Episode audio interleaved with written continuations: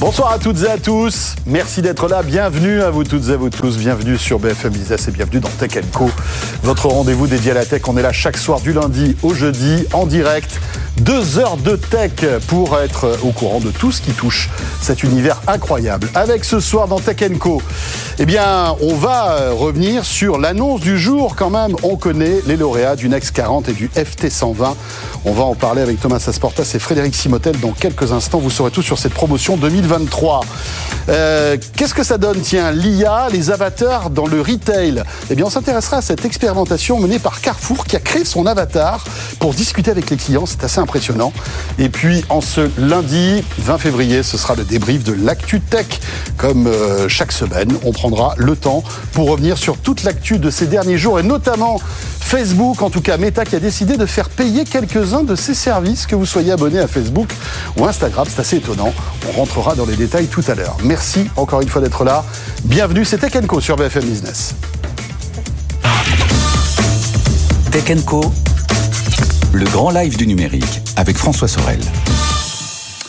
Et avec Frédéric Simotel qui est avec nous ce soir. Bonsoir Frédéric. Bonsoir François, bonsoir à tous. Frédéric, on te retrouve dans un instant pour l'actu tech de ce jour, mais c'est est aussi et surtout l'événement tech de cette journée. Vous le savez, Emmanuel Macron a reçu à l'Elysée les nouvelles promotions du Next 40 et du French Tech 120. Nous avons avec nous sur place euh, Thomas Sasportas. Bonsoir Thomas. Bonsoir François. Alors le chef de l'État avait beaucoup de raisons aujourd'hui de se réjouir hein, du succès de la French Tech, mais il a aussi rappelé, Thomas, la période très difficile qui est en train de traverser tout cet écosystème. Oui, effectivement, le président a été très lucide. En fait, il a eu cette formule pour résumer la situation devant tous ces entrepreneurs, ces nouvelles promotions du Next 40 et French Tech 120. Bravo, merci. Mais il y a encore du boulot. Alors bravo, c'est évidemment pour les 28 licornes, pour les nouveaux montants records levés l'an dernier, 13 milliards et demi d'euros en France. C'est pour la montée en puissance de la deep, de la deep tech, pardon, et des green tech. Et puis c'est plus généralement pour le succès de ces startups auprès des Français et des entreprises. Merci, merci. Ce sont pour les 50 000 emplois que ces entreprises ont créés, pour les plus de 11 milliards d'euros de chiffre d'affaires de chiffre d'affaires qu'elles génèrent chaque année en France, et puis aussi pour les usines qu'elles se mettent de plus en plus à ouvrir. Les startups, c'est une nouveauté, ouvrent des usines en France, notamment autour de la voiture électrique. Mais effectivement, bravo, merci. Mais il va falloir se retrousser les manches. Il y a encore du boulot parce que le contexte a radicalement changé dans la tech. On en parle évidemment tous les soirs dans Tech Co. On le sait, il y a le problème de l'assèchement euh, du financement. Il y a euh, cette guerre technologique entre la Chine et les États-Unis. Et puis il y a bien sûr cette conjoncture morose qui plombe euh, l'économie dans son ensemble. Emmanuel Macron parle du choc le plus violent dans la tech depuis 20 ans et prévient qu'il va y avoir des réajustements et des licenciements dans la tech en France. Mais il dit aussi que les entrepreneurs qui survivront à cette crise eh bien, en ressortiront plus forts et qu'il y a donc des opportunités à saisir. de son côté, l'État prévoit quand même pour aider ces entrepreneurs à tenir, eh bien, d'amplifier son soutien financier à cet avec deux annonces faites aujourd'hui. La première, c'est euh, l'accélération de la mise en place de l'initiative TIBI 2 pour aider à financer les derniers tours de table. Et puis la deuxième annonce, c'est euh, tout un tas d'allègements, enfin de facilités de financement pour aider les particuliers à financer ce qu'on appelle l'amorçage, c'est-à-dire l'early stage. Et puis le président a fini cette intervention par une nouvelle feuille de route pour euh, continuer d'embarquer les troupes dans les années à venir avec trois objectifs 100 licornes d'ici 2030, dont 25 euh, vertes. Ça, c'est pas un nouvel objectif, mais il l'a rappelé. Euh, 100 nouvelles usines par an issues de la tech d'ici à 2025, et puis 500 deep tech par an d'ici à 2030. Merci beaucoup Thomas pour toutes ces précisions depuis l'avenue Marigny dans le 8e à Paris. Euh, et on te retrouvera Thomas tout à l'heure un petit peu plus tard dans Tech Co puisque tu as eu l'occasion euh, d'interviewer Benoît Lemagnan qui est le PDG et cofondateur de Vercor, hein, une boîte superbe de Grenoble qui est spécialisée dans les batteries, mais aussi Luc Aver, PDG cofondateur de Prophétie. On te retrouve avec eux dans quelques minutes. Merci Thomas. Frédéric, le retour de l'ActuTech. Alors évidemment, cette, cette annonce est très importante, hein, le Next 40 et le French Tech 120. On en parlera tout au long des semaines qui mm -hmm. viennent parce que évidemment c'est un peu notre notre manière de faire à Tech Co. On va essayer de recevoir tous les intervenants de ces Next 40. Et surtout sur les sur les trois domaines hein, dont on a parlé, top. les green tech, enfin dont on a Il y a plein de sujets passionnants. Les green tech, les deep tech et puis euh, les start mm. les startups euh, dans le monde industriel. Mais il va falloir, falloir surtout se pencher sur ce qui arrive derrière, c'est-à-dire ce, ouais. l'assèchement un peu, ce ralentissement euh, de, de la croissance sent cette, euh, toujours la même chose, cette pénurie de talent, bien qu'on risque aussi d'avoir, effectivement, c'est ce que disent beaucoup de SN, hein, qu'on risque d'avoir un, mhm. un, second semestre un peu compliqué. compliqué euh, et puis euh, là, peut-être, c'est peut-être un, un, des points sur lesquels il faudra insister, c'est la concurrence, parce que super, on a des startups très, mhm. très performantes, très brillantes, très innovantes, mais ChatGPT, c'est pas chez nous. le, le, le vaccin ARN messager, c'est pas chez nous. donc voilà, donc c'est pour ça que le côté deep tech est très important, euh, beaucoup plus, je pense, que certains autres euh, autres domaines, parce que là, il faut vraiment qu'on soit davantage dans la rupture si on veut vraiment marquer euh, l'innovation hmm. et, ce qui fera notre société demain. Dans l'actualité, Frédéric aussi, direction la Chine avec Tencent, le géant, le géant de la tech, vous le savez, chinoise, qui jette l'éponge pardon, dans le métavers. Oui, en tout cas, qui baisse sévèrement le, le, rideau sur cette partie de, de métaverse, de réalité virtuelle. En fait, on avait déjà vu il y a quelque temps Microsoft hein, qui avait fermé sa division euh, vers la Altspace et puis qui avait euh, bah, justement écarté un peu pas mal de développeurs d'HoloLens. Euh, on attend toujours le casque Apple. On nous le dit en juin, ça y est, mais bon, on verra quand est-ce qu'il sortira vraiment. Et puis là, c'est donc Tencent. Alors Tencent, c'est pas n'importe qui, on le rappelle. c'est celui, c'est le, le, propriétaire de WeChat. WeChat, c'est la principale application de réseau social utilisée en, en, Chine, hein, et notamment pour payer pour les réseaux sociaux traditionnels. Ils ont 10% d'Universal Music qui sont aussi très présents dans les jeux vidéo, actionnaire majoritaire de Riot Games, hein, euh, League mhm. of Legends, euh, de Supercell, ils ont 40% d'Epic Games, donc ils sont vraiment à fond dans les jeux. On se dit, du coup, prochaine étape, c'est forcément le métavers, c'est la réalité virtuelle. Et voilà, des sources internes ont confié à Reuters que euh, plusieurs choses, ralentissement de la division XR, ils se sont rendus compte que ça en faisant leurs calculs, ils ne seraient mhm. pas rentables avant 2027-2028. C'est trop tard. C'est trop tard. Donc on coupe tout. On, coupe tout. Fin de la production du casque.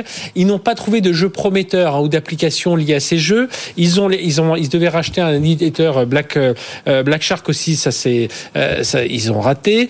ils ont été très déçus par les 300 recrutements qu'ils avaient fait en juin 2022 pour justement autour de CVR et justement rien n'est sorti de, de, tout ça. Et puis on va dire aussi les deux choses importantes. Le rôle du gouvernement, hein, l'administration chinoise qui est qui euh, à un moment le balancier était euh, très anti jeux vidéo. Hein, il mhm. fallait tout un tas de certifications avant de sortir de jeux vidéo. Et dans l'utilisation aussi de ces jeux vidéo, il y a tout un tas de restrictions, notamment pour les les, les, ados.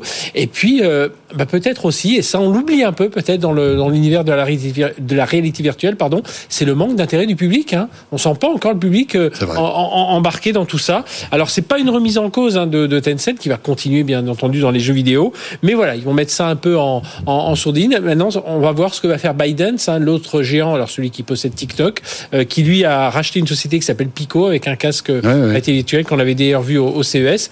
Et on avait reçu le porte-parole de Pico euh, Europe d'ailleurs sur le plateau de Tech Co. Il y a en tout cas, voilà, le métaverse, enfin la réalité virtuelle dans l'immédiat, un mmh. peu dans l'aile, c'est l'avenir, ça reste l'avenir, je suis persuadé. Mais est-ce qu'on n'est pas trop tôt finalement dans cette échelle de temps Il faut les applications, sait toujours, hein, il faut le financement, les applications, les développeurs et surtout le public. Et tout à fait. Et rappelons quand on discute euh, un petit peu avec des spécialistes que tout ça sera prêt dans 5 à 10 ans. Hein.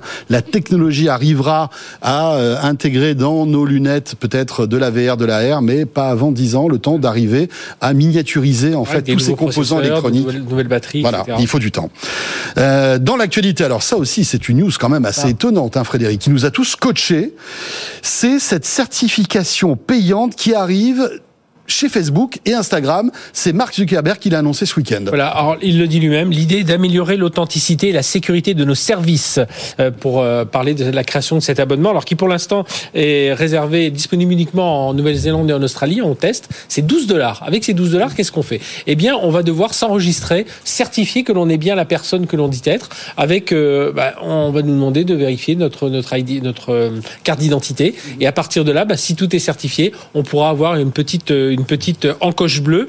Euh, et puis on aura, ben, à partir du moment où on aura cette encoche bleue, on remontera un peu plus dans les dans les services. Enfin voilà, il y a tout un tas de d'avantages. Mais on est quand même un peu surpris. Alors certes, il il embraye un peu le pas de, de Twitter, hein, mais bien que Twitter n'ait pas montré non plus un succès euh, non. Euh, Twitter Blue pour l'instant. Donc euh, il, il embarque tout ça. Puis je trouve que c'est un étrange mélange parce que si on regarde, c'est une formule payante qui manque un peu de cohérence. Parce que un, est-ce que c'est une authentification qui doit servir aux personnalités, aux mmh. organisations officielles Est-ce que c'est une aux Est-ce que c'est une voilà une, certification qui doit mettre en avant ces influenceurs Est-ce que c'est une, certification qui doit permettre la, une meilleure sécurité pour nous tous, hein, utilisateurs de, de Facebook, d'Instagram? On voit pas trop euh, quel est le rôle de cette euh, de cette petite euh, encoche bleue Alors on sait qu'on se doute hein, que Facebook cherche surtout à avoir des revenus publicitaires, enfin des revenus autres que ses propres revenus publicitaires qui on l'a vu ont, hmm. chuté, et notamment avec l'histoire d'Apple qui a enlevé son petit son petit tracker. Mais voilà, on est un peu surpris par ça et surpris aussi par la stratégie parce qu'on voit pas. On sait pas trop où ça va. Qui ça s'adresse vraiment, donc on va voir. Et puis surtout, qui est prêt aujourd'hui à mettre entre 10 et 15 dollars pour dans, dans Facebook? C'est ça, un abonnement. Euh, pourquoi? Pour que euh, on puisse euh, nos postes remontent plus dans les fils, pour avoir cette petite certification bleue. Quel intérêt? Enfin, c'est vraiment un pari risqué. Hein. Oui, c'est un pari risqué. Cela dit, il a 2 milliards d'abonnés. Il suffit qu'il y ait 0, voilà, ah un bah, pouillème de pourcent qui souscrit cet abonnement. Et puis on va voir, rien rien n'empêche un jour de dire finalement ça marche pas, je le, je retire quoi. Mais voilà, s'il voit que la publicité repart, mais en on est loin du métavers en tout cas là. C'est hein. oui, on est loin du métavers. Puis c'est assez étonnant après. Voilà, faut rassurer les actionnaires. Et puis comme tu le dis, hein, 2 milliards enfin il y a 3 milliards et demi d'utilisateurs. Il suffit qu'il y en ait un 0,1% et qui paye. Ça fait déjà ça de gagner. Oui. Et je pense qu'en ce moment, ça compte les sous du côté de chez euh, Meta. Merci beaucoup, Frédéric. On revient tout à l'heure à 21h, bien sûr, pour débriefer l'actu. Tu seras avec nous et on reviendra sur cette information quand même. Hein. Pourquoi cet abonnement chez Meta? Qu'est-ce qui se passe? On en parlera avec nos experts qui seront là. Claudia Cohen et euh, Clément David seront là. Donc euh, ça va être très intéressant. À partir de 21h, le débrief de l'actu tech. Vous restez avec nous. On revient dans un instant et on va poursuivre euh, sur cette French Tech et ce Next 40 et ce FT 120 avec Thomas Asportas qui a récupéré quelques mots de deux personnalités qui ont été lauréates de ce Next 40. À tout de suite. Tech Co, le grand live du numérique avec François Sorel. Voilà, ça y est, on le connaît, ce classement tant attendu du Next 40 et du FT 120. La crème de la crème de la tech française a été dévoilée aujourd'hui à l'Elysée, euh, avec Emmanuel Macron, bien sûr. Thomas Asportas, euh, vous étiez à l'Elysée euh, donc tout au long de cette journée pour la réception des nouvelles promotions, un Next 40 French Tech 120. Et vous avez interrogé donc des patrons de start-up présents sur place. Thomas, on vous écoute et on revient juste après. Nous sommes avec Benoît Leménian. Bonsoir. Bonsoir. Merci d'être avec nous sur BFM Business, co-président, co-fondateur de Vercor. On commence à vous connaître, hein. vous faites un nom dans les batteries électriques, vous fournissez notamment euh, Renault dans, le nord de la France. Et avec vous, à vos côtés, euh, Luca Verret, bonsoir. Bonsoir. Merci à vous aussi d'être avec nous sur euh, BFM Business ce soir dans Tech Co. Vous êtes vous aussi co-président, co-fondateur, vous d'une deep tech qui s'appelle Prophétie. On va revenir évidemment sur ce que vous faites. Merci à tous les deux d'être là. vous intégrez l'un et l'autre, l'un le Next 40, l'autre le French Tech 120 l'année prochaine vous prendrez sa place. Euh, et euh, donc vous représentez aussi les, tendances un peu émergentes du classement cette année, c'est-à-dire vous vous représentez la ce qu'on appelle la green tech, c'est-à-dire les industriels euh, qui participent à la décarbonation, et vous la montée en puissance de la de la deep tech, des innovations de, rupture. Je vais commencer avec vous, Benoît Benoît Leménian. Donc Vercors, je le disais, les batteries, batteries électriques, notamment dans le nord de la France, il y a ce projet de Gigafactory que vous voulez construire à, Dunkerque. le fait d'intégrer Next 40 aujourd'hui, qu'est-ce que ça représente pour vous j'ai l'impression de vous demander si vous avez gagné un Oscar. Mais plus sérieusement, qu'est-ce que, ça va changer pour vous? Bah, déjà, c'est un honneur d'être identifié par euh, la communauté euh, française et puis européenne plus largement, parce que je pense que ces indices sont aussi reconnus à l'étranger. Donc ça va donner de la visibilité, de la légitimité et de la crédibilité, ce qui est très important. Euh, la visibilité, c'est important parce que nous recrutons, nous recrutons beaucoup des talents français, mais aussi internationaux. La légitimité, c'est que nous sommes encore une jeune entreprise. Hein, a un petit peu plus de deux ans et demi. Nous avons euh, investi beaucoup dans un centre à Grenoble d'innovation pour développer des produits, des batteries innovantes, et également des process de production, parce qu'il s'agit de développer à la fois le produit et la manière de le fabriquer. Et nous sommes 270 aujourd'hui. À Dunkerque, nous allons projeter une usine qui va être commencée euh, cet été pour démarrage de production industrielle en 2025 pour pouvoir être dans des voitures qui seront disponibles sur le marché français et européen avec effectivement Renault, partenaire et client très important de démarrage. Je fais une parenthèse, d'ailleurs, cette usine, elle est bouclée, parce qu'on sait, vous, vous cherchez à lever un milliard et demi d'euros dans le contexte en ce moment très compliqué. Le président a beaucoup insisté là-dessus, d'ailleurs. Hein, il a dit c'est un peu la, guerre, là, maintenant, dans, la tech pour trouver de l'argent. C'est bouclé, ce milliard et demi? Alors c'est en cours, donc c'est pas bouclé aujourd'hui, mais on a euh, une bonne confiance dans le fait d'y arriver dans les toutes prochaines semaines pour pouvoir ensuite démarrer les travaux qui démarreront euh, au cours du mois de juin et de juillet euh, pour que l'usine puisse suivre son cours des travaux pendant un an, puis ensuite démarrage des installations industrielles l'année qui suit, donc 2025 dans les voitures. Donc ça va se faire, vous tenez votre calendrier? Et alors vous, Luca Verre, donc un Italien qui a choisi la France pour développer sa, sa deep tech. Déjà, expliquez-nous ce que fait Prophétie, parce que je suis pas un expert en capteur visuel ni en, ni en rétine. Ma femme elle est ophtalmo, mais voilà pas moi. Et dites-nous aussi pareil, ce que va changer cette arrivée dans, dans le French Tech 120 pour vous. Très bien. Donc euh, j'ai effectivement confondé Prophétie il y a 8 ans à Paris. Euh, à l'époque, j'étais à Paris pour euh, une formation et j'ai eu la chance en fait de rencontrer à l'époque mon cofondateur, qui était chercheur à l'Institut de la Vision, qui euh, développait depuis plusieurs années des rétines artificielles. Donc, je prophétie en fait la mission était celle de porter cette technologie d'un laboratoire, d'un laboratoire de l'Institut de la Vision vers les marchés, d'abord avec des, des implémentations d'implants rétiniens pour redonner la vue aux aveugles, et maintenant d'un plan d'application en fait dans les, dans le monde de l'industriel, dans le monde du mobile, dans le monde de la réalité virtuelle augmentée. Le principe en fait de ce qu'on développe, c'est que c'est notre capteur, euh, contrairement à des capteurs classiques qui génèrent des images une après l'autre. Les capteurs, c'est les caméras dans nos téléphones, c'est ça Tout à fait. Les, dans les casques, dans les d'accord. Donc tous ces caméras-là, il y a 50 milliards de caméras aujourd'hui, fonctionnent avec une acquisition d'images une après l'autre, avec beaucoup de données en fait inutiles, parce que mmh. souvent en fait, par exemple, le background ne change pas, donc il y a beaucoup d'informations qui est qui est qui est perdue. Et donc notre capteur, comme euh, la rétine biologique, comme l'œil humain, en fait, n'a que l'information de ce qui change, ce qui permet de réduire la quantité de données d'un facteur 100, parfois d'un facteur 1000. Donc ça permet en fait d'ouvrir des portes d'un plein de domaines d'application de l'intelligence artificielle. Et donc visiblement, enfin j'ai regardé évidemment, me suis renseigné un peu sur vous, vous avez euh, obtenu la confiance de, de, Chinois, notamment il y a Xiaomi, c'est ça je crois, qui a investi chez vous, vous êtes partenaire avec Sony, enfin beaucoup de grands noms mondiaux, internationaux de la tech que les consommateurs connaissent, euh, se sont associés à vous. Oui, tout à fait. Donc notre, comme la, la le potentiel de la technologie est très, très large. Aujourd'hui, on a eu la chance de pouvoir travailler avec euh, des leaders du marché, des capteurs d'image classiques comme Sony, mais aussi d'adresser voilà, le, marché du, du, mobile à travers une collaboration avec, euh, avec Xiaomi. Euh, on, travaille aussi avec Renault. Dans les passés, on a ah, travaillé aussi ah avec Renault, qui est aussi un de nos, nos investisseurs, parce qu'il y a effectivement des applications aussi dans le monde de l'automobile et du véhicule autonome. et aussi avec Bosch, par exemple. D'accord. Et alors, vous, vous allez donc ouvrir votre usine. Hein. vous venez de, confirmer cet objectif-là. Vous, par contre, parce qu'on voit c'est une tendance là qui émerge de ce, de ce Next 40. Les startups ouvrent des usines. Et le président d'ailleurs demande à ce que les startups ouvrent plein d'usines. Euh, il y en a 18 cette année. Il demande à ce qu'on arrive à l'objectif de 100 usines par an qui viennent de la French Tech.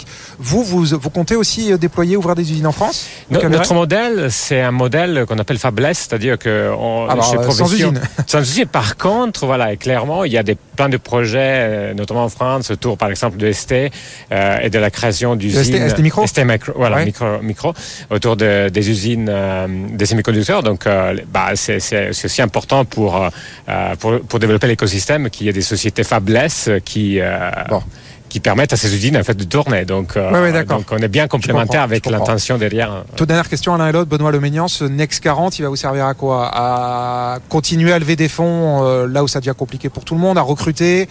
À... Qu'est-ce que ça va vous apporter? Ça va être quoi le plus de ce Next 40 alors le, le, le, le, FT 120 dans lequel nous étions nous a déjà apporté beaucoup, en particulier la connexion à l'écosystème euh, industriel et des décideurs. On parle là des cabinets ministériels, des ministres. Euh, on pense qu'avec le Next 40, ça va continuer, mais ça va rajouter une dimension supplémentaire qui est aussi celle de pouvoir avoir des échanges entre pairs. Parce que euh, bah, il y a des entreprises, alors Prophétie en est un exemple, il y en a d'autres, qui ont rejoint également cette, on pourrait peut-être appeler ça un indice, en tout cas ce label. Et donc pouvoir être entre pairs sur des problématiques similaires de croissance forte, je pense c'est très important et ça va beaucoup nous apporter aux uns et aux autres.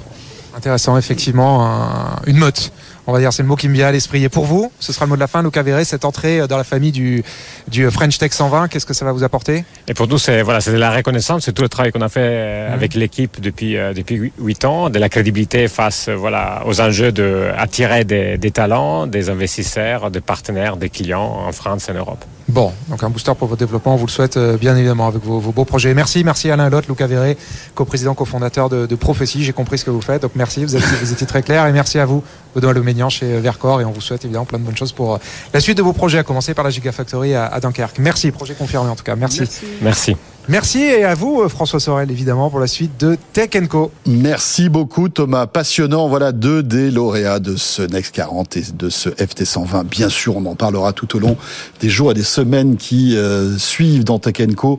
On va se donner comme défi de quasiment tous les recevoir, si c'est possible. Parce que c'est intéressant, parce que c'est la crème de la crème de la tech.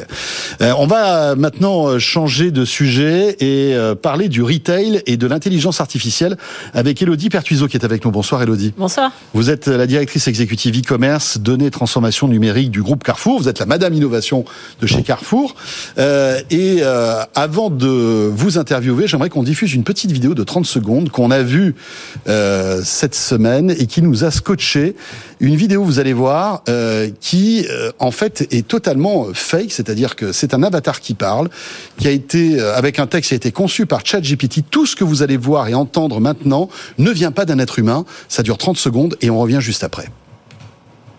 Bonjour à tous, je suis un avatar conçu par Carrefour et j'ai demandé à ChatGPT que pouvez-vous me proposer pour manger mieux et pas cher depuis carrefour.fr. Voici la réponse. 1. Acheter des fruits et légumes de saison qui sont généralement moins chers que ceux qui ne sont pas de saison. 2. Opter pour des produits de marques de distributeurs qui sont souvent moins chers que les marques nationales. 3. Favoriser les produits en promotion ou en solde. 4 acheter des produits en vrac pour économiser sur les emballages. 5. Considérer les options végétaliennes ou végétariennes qui sont généralement moins chères que les options à base de viande.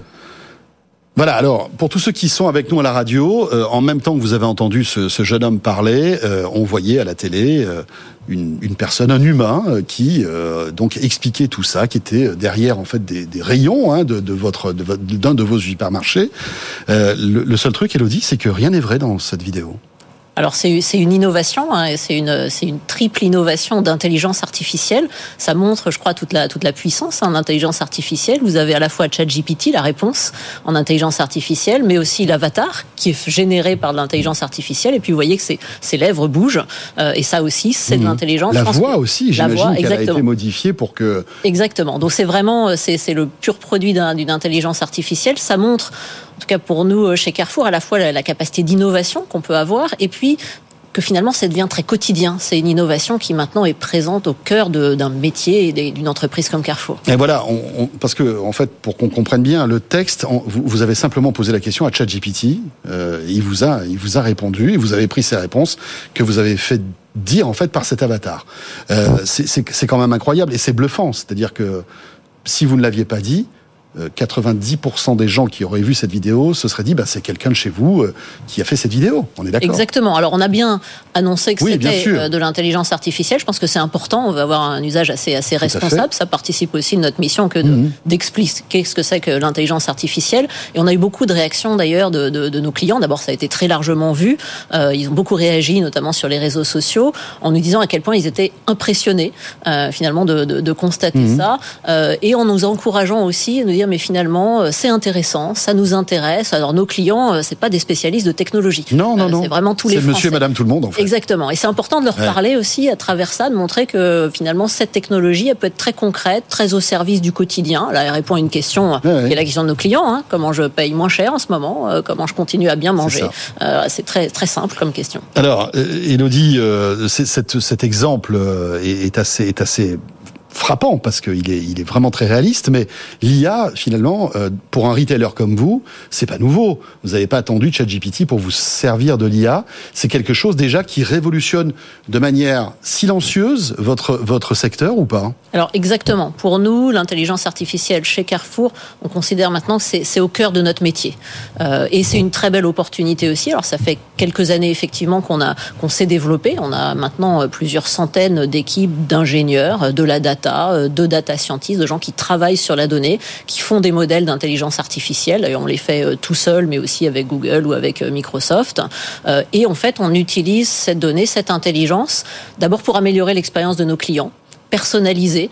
Euh, et donc là, effectivement, vous avez une réponse assez simple, euh, mais vous avez aussi, et nos clients aiment beaucoup la personnalisation. Quand je vais sur l'application Carrefour aujourd'hui, si je suis un client, eh bien, je reçois des promotions personnalisées, des coupons, euh, des offres C'est un peu comme la playlist Spotify, quoi. En fait, vous apprenez de nos achats et après, vous, vous allez me pusher des choses qui seraient susceptibles de me plaire. Exactement. Si vous l'avez accepté, c'est très important, il faut avoir le consentement de nos clients, mais si vous l'avez accepté, mhm. effectivement, on va apprendre, on va apprendre de ce que vous allez euh, du coup acheter euh, en fonction des propositions ou ne pas acheter. On va essayer simplement de vous, simplifier la vie.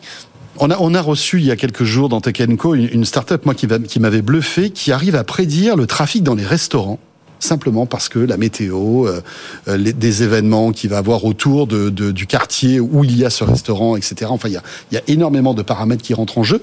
Est-ce que vous vous servez de ce type de d'IA aussi pour prédire les flux qui arrivent dans vos magasins? Exactement. Alors nous, on utilise beaucoup d'intelligence artificielle finalement pour essayer de encore mieux faire notre métier. Dans notre métier, il y a un point très important, nous, c'est les prévisions de vente. Euh, combien est-ce que je vais vendre euh, de produits chaque jour dans chacun de mes magasins? Euh, Et j'ai des équipes, par exemple, qui travaillent sur ces modèles de prévision de vente. Alors il y a des choses qui sont assez simples parce que c'est à peu près la même chose que l'année dernière. Mais il y a des événements. Voilà. voilà, vous avez le samedi, mais vous avez aussi effectivement la météo, vous avez les dates de départ en vacances, vous avez la situation économique qui fait qu'on achète plus ou moins de début du mois, la fin du mois. Exactement. Donc on fait ces modèles-là. Une des applications très intéressantes aussi, par exemple, ça a été de le faire pour des logiques anti-gaspillage. Euh, et donc on a des modèles de prévision de vente pour nos boulangers pour savoir combien il faut fabriquer de croissants.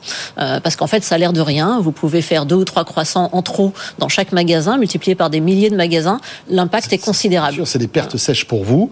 C'est du gaspillage aussi. À moins que vous vous, vous arriviez à les, à les, euh, enfin les redistribuer ces croissants. Hein. C'est vrai que c'est un sujet aussi. Alors on les donne bien sûr, mais le mieux, c'est finalement euh, d'avoir de, faire juste. Et donc, euh, quand on multiplie par les volumes d'une mhm. entreprise comme Carrefour, finalement, c'est progrès qui sont incrémentaux, multipliés par nos volumes, c'est considérable sur notre euh, modèle économique. Et, ça va sur tous les métiers. Et là, vous avez les prévisions de vente, optimiser notre transport sur les camions, optimiser nos files d'attente aux caisses. Tout passe maintenant bah, beaucoup d'intelligence artificielle. Quelle est la prochaine, à votre avis, innovation liée à l'IA qui va impacter en fait le client euh, chez Carrefour et dans tous les autres euh, marques d'ailleurs de distribution Je pense que c'est la capacité à mélanger ce qu'on fait beaucoup aujourd'hui des algorithmes, donc du calcul, avec ce que vous avez vu là, c'est-à-dire des interfaces beaucoup plus agréables, beaucoup plus humaines. Et donc nos clients qui souvent nous disent, bah, écoutez, voilà, je voudrais euh, cuisiner un cassoulet avec des produits de marque Carrefour et puis plutôt bio, mais ils souhaitent nous le dire avec leur langage de client euh, et pas euh, programmer une requête dans notre moteur de recherche. Donc de plus en plus, on va aller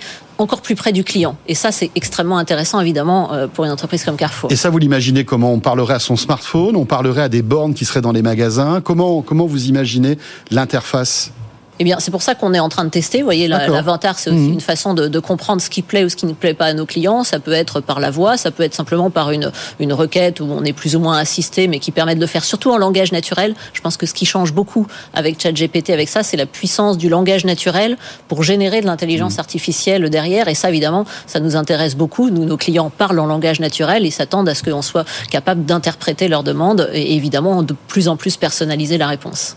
Merci beaucoup, Lady Pertuiseau, d'être passé par le de Tech pour euh, voilà, nous commenter cette, euh, cette vidéo étonnante et puis de voir un peu la stratégie euh, de l'IA chez un grand retailer qui est Carrefour. Rappelons que vous êtes directrice exécutive e-commerce, un peu la madame innovation du groupe Carrefour. L'IA qui est un sujet qui nous passionne dans Tech Co, tant et si bien que demain, écoutez bien, demain, mardi, entre 20h et 22h, on vous prépare une spéciale IA. Pendant deux heures, on va évoquer tous les aspects de l'IA. Enfin, pas tous, parce qu'il nous faudrait plus de deux heures, mais en compagnie d'experts, dont notamment Luc Juliard, qui est l'un des papas de Syrie qui sera avec nous. On évoquera euh, bien l'éthique, euh, la robotique, les métiers aussi que ça va complètement transformer. C'est ce que vous expliquez. Euh, je co-présenterai cette émission avec Frédéric Simotel, 20h, 22h demain dans Tech Co. Vous restez avec nous.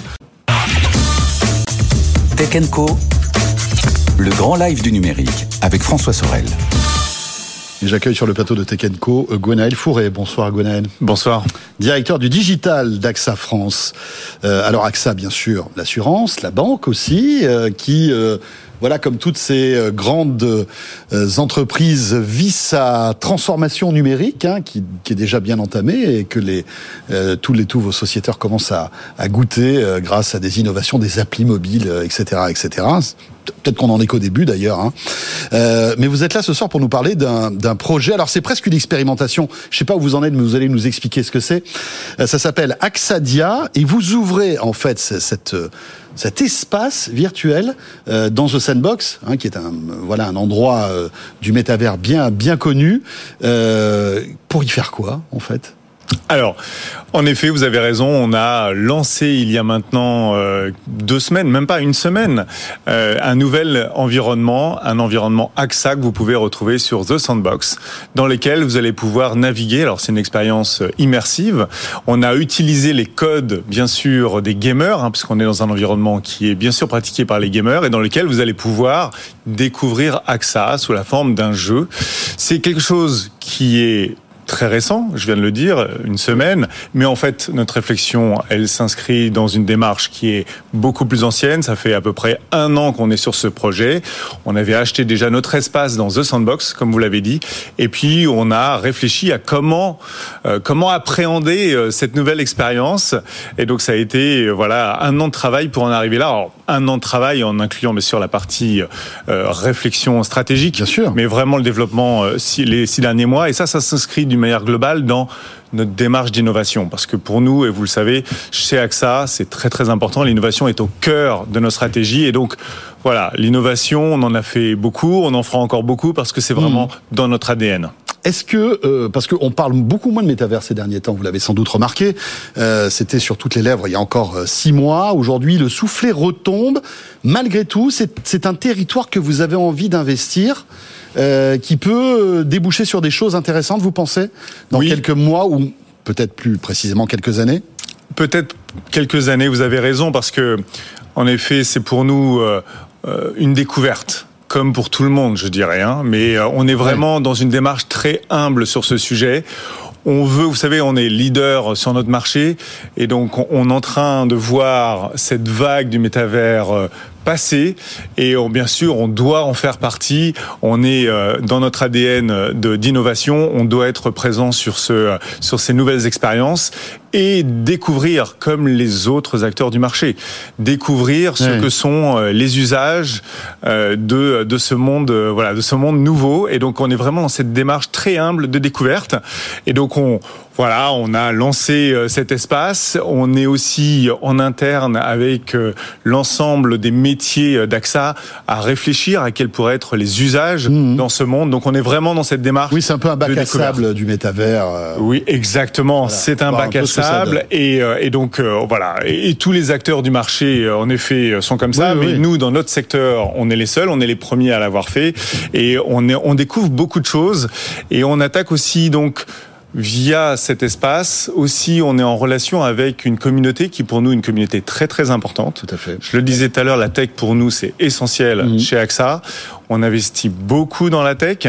On recrute énormément. On fait partie des cinq premiers recruteurs en France dans la tech. Hein, c'est à peu près 800 recrutements par an dans la tech, des, euh, des profils de data scientists, mhm. des profils de développeurs, de testeurs, etc., etc. Et donc, pour nous, c'est essentiel d'être en contact avec cette population. Et ce domaine, le métavers, c'est... Vous, êtes dans un milieu qui comprenne et qui l'utilise sans, sans aucun doute. Exactement, et donc c'est pour ça que vous le verrez, parce que je pense que vous allez y aller Mais dans bien le métavers, sûr, évidemment, en créant votre avatar, et vous verrez donc dans ce dans ce métavers qu'on a un espace, par exemple, de recrutement, et donc vous allez pouvoir découvrir dans cet espace, eh bien, euh, nos métiers, euh, nos valeurs, les valeurs d'AXA essentielles pour mhm. notre quotidien, et puis euh, postuler via via un QR code. Enfin, je vous laisse découvrir, je ne veux pas en dire plus. Voilà, donc euh, l'idée c'est de d'avoir cet espace de recrutement, parce que pourquoi pas, hein, si vous arrivez à, à, capter euh, quelques profils qui se baladent sur cet univers, bah, vous pourrez peut-être les séduire pour les embaucher. Un espace innovation, donc euh, un rooftop aussi, avec euh, des, des, choses intéressantes, un musée qui retrace l'histoire d'AXA, il y a aussi une gamification, effectivement il faut répondre à tous les codes là. C'est intéressant parce que je recevais tout à l'heure Elodie Pertuiseau, qui, est, qui était notre invité, qui fait à peu près ce que vous faites, mais chez Carrefour et qui a aussi, euh, euh, voilà, ils ont investi, euh, je crois, ce sandbox en achetant mm. un espace, mais pour l'instant ils communiquent pas trop. Donc voilà, vous êtes un petit peu en avance par rapport à eux. L'idée c'est quoi? C'est de, de, de, tester petit à petit d'autres d'autres fonctionnalités pour voir ce que ça donne? Oui, exactement, exactement. Et encore une fois, on est, vous savez, chez nous, on est vraiment vraiment dans l'innovation, on investit beaucoup dans l'innovation mm. et donc voilà, on est en train de tester euh, cette première étape, mais on va continuer à investir, à créer de nouvelles zones. Comme vous l'avez dit, on a déjà une zone pour découvrir AXA, son histoire, ses valeurs. On a une zone pour faire de, de la mise en relation business aussi, bien entendu, une zone pour faire du recrutement, une zone aussi pour partager toutes nos, nos actions en termes d'initiatives, en termes de RSE. Et donc voilà. Et donc tout ça, c'est une première étape pour découvrir, pour échanger, mmh. mais on va continuer à investir dans ce domaine. Ce qu'on a fait aussi, et vous le verrez, on est, savez, on a des valeurs très fortes autour de notre engagement sociétal. Mhm. Donc en l'occurrence, là, on a euh, décidé d'un partenariat avec Emmaüs, Emmaüs Connect. Et donc, euh, si on a 10 000 joueurs qui euh, font l'ensemble du parcours du jeu Axadia, eh bien, on donnera de l'argent à l'association pour assurer voilà l'intégration mhm, des personnes en difficulté. Sur, Emmaüs Connect qui est une belle réussite aussi numérique. Merci beaucoup Gonaël d'être passé par le plateau de Tech Co pour donc ce tout nouveau projet que vous pouvez aller visiter. L'entrée est libre. Euh, c'est sur The Sandbox. Ça s'appelle Axadia. Et rappelons que vous êtes directeur du digital d'AXA France. Merci. Merci. Euh, après AXA, je vous propose d'aller dans les Hauts-de-France dans quelques instants et nous intéresser à cette pépite qui est Eura Technologies. C'est le plus grand incubateur de start-up en Europe et je reçois sa nouvelle présidente dans une minute. À tout de suite. Tech Co, le grand live du numérique avec François Sorel. Connaissez-vous Eura Technologies? Si vous êtes un fidèle de Tech Co, oui, puisque l'année dernière, nous avions fait un Tech Co spécial euh, depuis Lille et on avait reçu quelques-unes des pépites euh, hébergées, chouchoutées par Eura Technologies. Euh, et puis l'actualité d'Eura Technologies, c'est que euh, depuis peu, eh bien, c'est une présidente qui a pris la tête de ce grand, de cette grande institution en quelque sorte. Il s'agit de Koussé Vanek. Bonsoir Koussé. Bonsoir. Merci d'être là. Euh, vous avez pris le TGV pour nous et c'est très sympa, ainsi que nos deux invités qu'on va présenter dans un instant. Vous êtes donc la nouvelle présidente du directoire de Technologie, euh, qui existe depuis 2009, qui euh, voilà euh, impulse en fait de l'innovation, de la modernité depuis euh, bah, 2009 euh, dans les Hauts-de-France. Vous êtes vraiment, on va dire, une institution très intéressante qui a poussé des centaines et des centaines de start-up, mais qui a vécu quand même une année 2022 assez difficile avec des problèmes de gouvernance. Il y a eu des, on va dire des des trous d'air un peu chez Eura Technologies, et vous reprenez le flambeau. Euh, comment va Eura Technologies après ces, on va dire, ces, histoires qu'on va vite oublier euh, suite à l'ancien dirigeant que vous remplacez? Oui, en fait, j'ai pris la présidence en octobre dernier. Et en fait, il faut dire qu'on a vécu une année effectivement mouvementée, mais une année également record, parce qu'au final, sur l'année 2022, on a accompagné plus de 250 startups. Et nous sommes très fiers des résultats, puisqu'on a 95% de taux de survie au bout de trois ans. Et puis, on est aussi très content de, des montants de levée de fonds, puisque nos startups, qui sont quand même très early stage, ont levé 75 millions d'euros euh, en 2022. D'accord. Donc vous reprenez euh, le flambeau euh, et vous avez un très joli profil. Hein. Euh, vous êtes passé par Danone, Pernod Ricard, Webhelp. Vous avez même créé votre boîte. Euh, c'était Solution Apart, qui était une plateforme qui mettait en, relation les particuliers et les architectes d'intérieur, je crois. Et j'ai été demi-finaliste du concours BFM Academy en 2008. Donc en quelle année En 2008. 2008 Mon Dieu, c'était la préhistoire de, de la start-up à l'époque. Eh ben, effectivement, j'ai été entrepreneur, donc j'ai été à la place des, de ceux qu'on accompagne. Et puis aussi, euh, au sein de WebHelp, en fait, j'ai vraiment vécu euh, l'aventure exponentielle d'une start-up. Ça veut dire que j'ai vécu le passage de de 200 millions d'euros à 1 milliard d'euros de chiffre d'affaires. Et donc, au moment où je dirigeais donc le marketing pendant ces six années. Donc, vraiment, cette histoire de scale-up. Et j'ai eu aussi un parcours au sein de Comexposium, leader mondial de l'événementiel, eh avec ce métier d'animation d'écosystème où j'ai dirigé tous les événements tech et cybersécurité du groupe. Là, vous êtes dans votre élément hein, avec Euratechnologie. Absolument, avec une très belle feuille de route. Très belle feuille de route. Alors justement, qu'est-ce que vous allez insuffler euh, à Euratechnologie pour les mois et les années qui viennent et en fait, euh, déjà, c'est bien se concentrer sur notre mission. Nous, on, en a une qui est formidable, qui est vraiment euh, de bâtir les champions tech européens de demain avec un impact positif et durable. Et donc, les startups qu'on accompagne chez Rack Technologies avec lesquelles on vient aujourd'hui, donc avec Cyril d'Informatruck, avec Karl de Soup Energy, c'est vraiment cet impact positif et durable qu'on souhaite incarner. Et puis aussi, cette semaine, on dévoile notre nouveau slogan qui est notre Europe Startup Builder. Donc on se, on s'explicite comme le bâtisseur de start-up d'Europe. Et en fait, euh, bah, c'est vraiment ce qu'on essaye de faire aujourd'hui chez Euratech. C'est intéressant parce que euh, on, parle presque plus des Hauts-de-France. Maintenant, c'est l'Europe. C'est ça. Euratechnologie a une comment dirais-je, une, une, ambition européenne au-delà de la région Hauts-de-France? C'est dans l'ADN avec ce nom Euratechnologie. Et puis aussi, c'est lié à notre situation géographique. Aujourd'hui, on est à mi-chemin de Paris, Londres, Amsterdam, euh, euh, voilà. Et on est aujourd'hui, c'est ce qui nous permet d'attirer un tiers de nos startups sont internationales et ça c'est très lié à cette, ce positionnement. Euh, effectivement, on crée les champions tech européens. Très bien. Coussé, merci. Vous restez avec nous. On va euh, découvrir euh, les, les deux startups que vous, qui, qui sont là. Juste une dernière petite question. Aujourd'hui a été dévoilé donc le classement Next 40 et FT 120. Ça va? Le, la, la, la, région Hauts-de-France a été bien représentée, bien représentée dans ce classement? Oui, on est ravis. Et puis en plus, euh, encore Store, par exemple, est dans le parc d'Eura Technologies. En fait, ce dont on est le plus content, c'est que ce classement, il prenne en compte vraiment des critères environnementaux, des critères euh, d'inclusion. Et nous, c'est vraiment euh, bah, le sens de ce qu'on souhaite faire chez Aura Technologies. Un tiers de nos start sont des femmes, un tiers de nos start sont des solutions bas carbone ou de décarbonation. Donc vraiment, euh, on est en ligne hmm. aussi sur le pragmatisme de cette vision croissance, de cette vision revenu, parce que bah, c'est ce qu'on cherche à faire. On est en région, on est pragmatique, on est là pour faire du business entre nos start et les entreprises du territoire comme les grand groupe.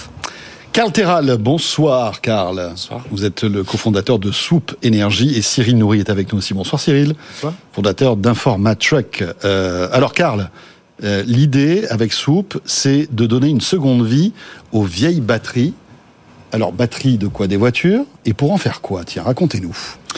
C'est ça. Donc la, mission de Swoop Energy, euh, c'est de répondre à deux problématiques. La première problématique, c'est qu'aujourd'hui, le seul moyen de produire de l'électricité sur un site isolé du réseau, c'est de brûler de l'essence ou du diesel dans un groupe électrogène.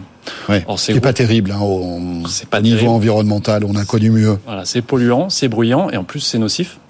Euh, donc c'est voué à disparaître. Et euh, la deuxième problématique, c'est justement ces volumes de batteries de véhicules électriques qui vont arriver euh, au recyclage et qui sont certes euh, plus aptes pour une utilisation dans un véhicule, mais qui sont encore fonctionnels euh, et donc qui peuvent être utilisés dans des applications moins intenses que la traction de véhicules. Et donc nous, on prend ces deux problématiques-là et on en fait une, une solution pour des professionnels en particulier, et euh, en créant des systèmes de stockage d'énergie euh, qui ont vocation à remplacer les groupes électrogènes. C'est-à-dire que vous prenez des batteries parce que on dit qu'une batterie euh, est vieille quand euh, elle a, je sais pas moi, d'ailleurs, on se rend compte que finalement une batterie ça dure plus longtemps que prévu pour certains modèles. Hein. Euh, et mais on va dire qu'à partir de 80% de, on va dire d'énergie, une batterie peut commencer à être recyclée en quelque sorte, en tout cas avoir une seconde vie, ce qui est énorme parce qu'une batterie ne s'arrête pas du jour au lendemain de fonctionner. Et 80% si on rajoute, euh, si on met 10 batteries de 80%, ça fait des, en fait, ça fait des, des, stockages d'énergie énormes.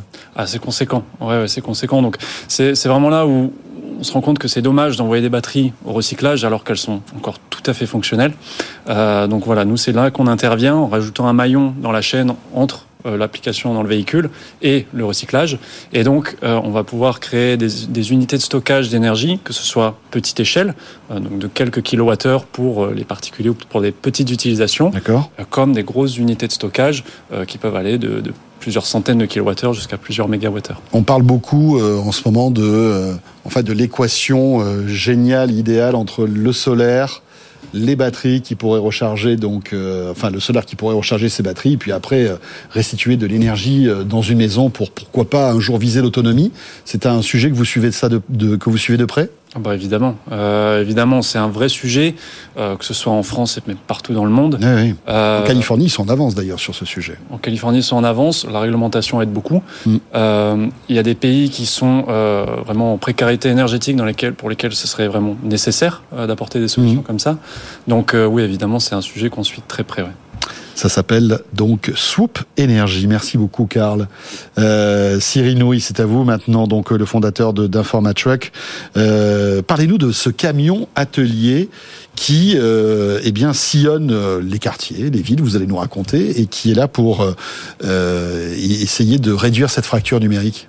C'est exactement ça. L'idée, c'est d'utiliser l'inclusion de personnes handicapées pour les former et créer des camions ateliers qui vont être autonomes et itinérants, de fait, et on va les envoyer en ruralité, principalement là où se situe la fracture numérique la plus complexe à atteindre, pour aller dépanner. Et au final, dans le camion euh, que qu'on voit à l'écran, on peut réparer toutes sortes d'appareils, les ordinateurs, les téléphones, les tablettes, les consoles, et bientôt le petit électroménager.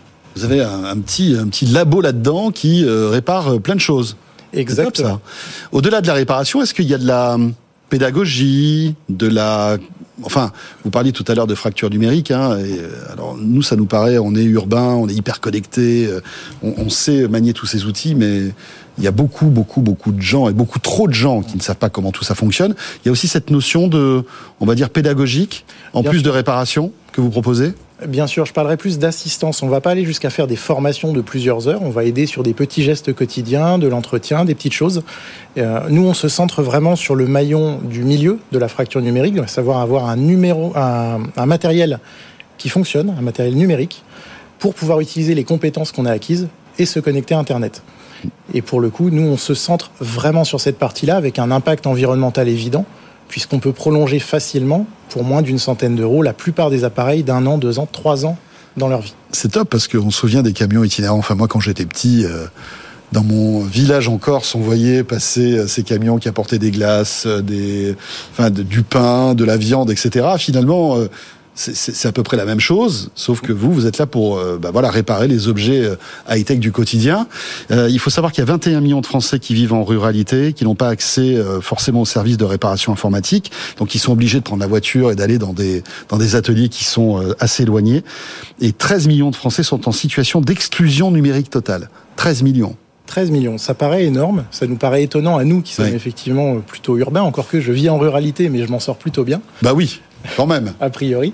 Mais c'est une grande part de la population et souvent elle est laissée à elle-même. Et aujourd'hui, on n'a pas de solution globale pour ça. Donc nous, on a pris le parti de se dire on va se rendre à côté de chez eux. Donc sur le supermarché du coin, sur le marché du coin, parfois sous forme de tournée, comme vous l'évoquiez, avec ces camions qui font que passer une heure ou deux par village. On fait en sorte d'être le plus disponible et le plus près euh, de la majorité des personnes. Et quel est votre modèle économique? C'est bah, justement le, voilà, les, je vais vous payer parce que vous allez réparer mon ordi ou euh, changer l'écran de mon smartphone, c'est ça? Ça, c'est le modèle de base.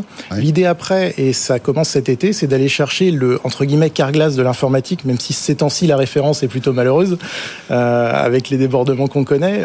L'idée, c'est effectivement de, d'aider les assureurs à faire plus de réparations que de remplacements, ce qui n'est pas le cas aujourd'hui, et d'aider les utilisateurs à avoir un parcours plus simple.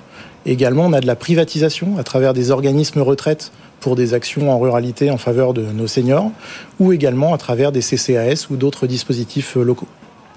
Très bien, merci beaucoup. Ça s'appelle Informatruck. Merci Cyril Nourri et merci à Karl. Le mot de la fin pour vous, euh, Coussé. Alors voilà, deux belles startups, mais il y, en a combien euh, chez Eura Technologies? Eh bien, 250, chaque année, mais c'est tout un écosystème avec encore beaucoup plus de start-up parce que c'est des alumni, des résidents locataires. Et en fait, le 23 mars, nous avons nos comités d'investissement et de déploiement où en fait le meilleur, la crème de la crème de nos start-up vont venir pitcher devant des investisseurs, devant des grands groupes, des entreprises. Donc, bah, n'hésitez pas, visitez le site de Technologie et donc rendez-vous euh, au 23 mars euh, à Lille à Euratechnologie. Et mine de rien, euh, c'est 600 emplois créés hein, quand même. Hein. 600 emplois créés en 2022, en 2022. mais 7000 depuis la création de Technologie. C'est top. Finalement, c'est quoi? Ça fait... Euh... Ah oui, plus de 600 emplois par an, euh, si on calcule depuis euh, votre votre naissance. Hein, ça fait plus que ça. Impressionnant. Merci beaucoup, Koussé Vanek, d'être passé par le plateau de Tech présidente, donc nouvelle présidente du directoire d'Eura Technologies. Merci à vous. Et vous restez euh, là, bien sûr. Bientôt 21h, on va attaquer notre deuxième heure de Tech Co avec au menu notre débrief de la tech en ce lundi 20 février. On va revenir sur cette annonce étonnante de Mark Zuckerberg qui veut faire payer certains services de Meta, de Facebook ou bien d'Instagram. Et puis euh, notre rendez-vous avec Station F et deux startups que nous recevrons qui sont là pour combattre la dyslexie. Vous verrez comment l'IA et comment la tech peut combattre euh, bah, ce, handicap. C'est très intéressant. Ce sera tout à l'heure. Merci d'être là, comme chaque soir. Tech Co revient dans un instant. À tout de suite. Tech Co, le débrief de la tech. Allez, on débriefe l'actu tech en ce lundi soir en compagnie de Claudia Cohen. Bonsoir Claudia. Bonsoir. Très heureux de te retrouver, journaliste au Figaro. Frédéric Simotel qu'on ne présente plus. Bonsoir. Tout va bien Fred? Tout va bien. Parfait. Euh, et en face de toi, c'est Clément David. Salut Clément. Salut. Notre euh, expert cloud et d'actu tech qui s'intéresse à tous les sujets. Euh, voilà. Le patron de Paddock. Clément. Alors dans l'actu, on a plein de choses. Hein. On va revenir sur cet abonnement euh, annoncé par Mark Zuckerberg concernant les services Meta. Hein. Si, je ne sais pas si vous avez suivi l'actu, mais on rentrera dans les détails dans un instant.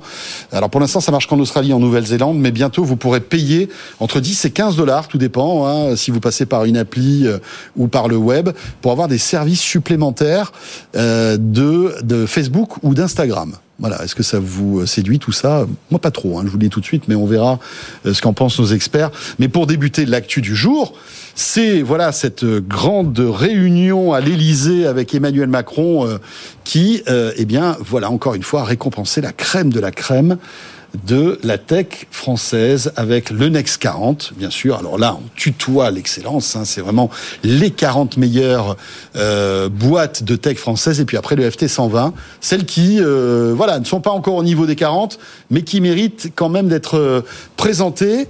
Messieurs, dames, qui a envie de commencer là-dessus? Claudia? Alors, ce, classement qu'on connaît depuis ce matin, je crois. Hein. Oui, qu'on connaît depuis ce matin. Bon, déjà pas de très grande surprise euh, dans le classement.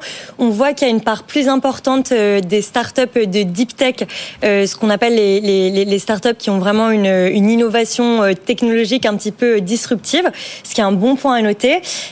après, moi, je pense que le, le débat vraiment abordé aujourd'hui sur cette liste, ce sont les critères. Est-ce qu'il n'y a pas une, une question où il faut revoir les critères. On le rappelle, euh, cette liste du Next 40, c'est sur deux critères. Le premier, c'est le montant des fonds euh, qui est euh, levé par l'entreprise. Et le deuxième, c'est sur la croissance du chiffre d'affaires, donc sur l'hypercroissance. Et dans un contexte aujourd'hui... Un peu difficile. Un peu difficile. On se demande si ce sont les deux critères les plus judicieux, à mon sens, à, à conserver quand même pour établir ce type de classement. Voilà, ça a été l'un des gros débats aussi sur BFM Business aujourd'hui. On va en parler dans un instant avec Fred. Clément, bah, en fait, Next 40, FP 120. En fait, ça dépend ce que tu veux lui faire. Ouais, tu dis ça, mais tu, tu, rêverais de rentrer. Avec mais non, parce que tu vois, nous on lève pas de fonds, par exemple. Mais après, on n'a pas la croissance de ces boîtes-là. Mais euh, le truc, c'est, euh, en fait, ça dépend ce que tu veux lui faire dire à ce classement. Si tu veux lui faire dire, bah, c'est une belle vitrine en France et à l'international de regarder, il y a des moyens et de l'argent qui circulent en France pour les startups, c'est cool. On a, euh, ils avaient prévu, ils visaient, je crois, 25 licornes avant 2025. Euh, ils ont, ils avaient trois ans d'avance. Et c'est, si c'est pour dire, regardez, il se passe des choses et c'était vraiment une ambition du gouvernement, c'est vrai. Et il y a aucun problème. Si en revanche, tu vois, quand tu dis euh, les meilleurs des meilleurs, la crème de la crème, alors je sais que, mais euh, en fait, les meilleurs de quoi, tu vois? C'est-à-dire que c'est les meilleurs pour lever des fonds. Donc en fait, il n'y a pas de il y a pas d'excellence ou de performance. Quand tu lèves des fonds il y a la promesse de quelque chose. Mais tu vois back market par exemple c'est très bien ils y sont. Euh, ils licencient 15% euh, des effectifs. Mmh. à côté tu as des très belles boîtes qui elles lèvent pas de fonds. Ils y seront jamais. Ou alors tu as des boîtes qui sortent Miro parce qu'ils ont levé 200 millions en 2019 résultat bah, après 200 millions il te reste plus grand chose à lever. Bon bah tu sors du classement. Est-ce que ça veut dire que tu es moins bon ou pas moins bon? Et en fait euh, le Next 40, il y a, c'est un gros coup d'ego boost pour euh, toutes les boîtes qui y sont. C'est bien parce que ça met la lumière sur le boulot que fait la French Tech, qui est super. Mais en revanche, euh, ça dit rien sur ton excellence opérationnelle. Il y a beaucoup de ces boîtes qui ont un chiffre d'affaires le jour où il faudra vraiment rentabiliser les investissements qui pour l'instant est famélique, euh, et qui ça, et ça va être compliqué pour elles, tu vois. Donc, euh, faut pas y voir non plus un gage d'excellence. En revanche, euh, c'est une super vitrine pour l'écosystème startup français. Fred, c'est aussi un peu de marketing derrière tout ça. C'est un élément de communication formidable pour mettre en avant une sélection malgré tout hum. de euh, certaines boîtes de tech qui excellent dans leur domaine, mais euh, évidemment, euh, c'est impossible d'aligner tous les critères. On montre les, on montre les chiffres. Déjà, déjà, on montre à l'international qu'on est capable de sortir 120 hum. boîtes. enfin, si, on, si je prends le, Tech 120, dans des domaines aussi variés que, alors là, les trois domaines qui sont ressortis un peu, enfin, qu'on a voulu mettre un peu plus en avant, c'est tout ce qui est la green tech, avec des bornes de recharge, des batteries. c'est tout ce qui est l'industrie. Alors, on a Exotech qu'on connaît bien ici, et puis on a des ou des ou des des, usines comme Insect. Et puis c'est les deep tech.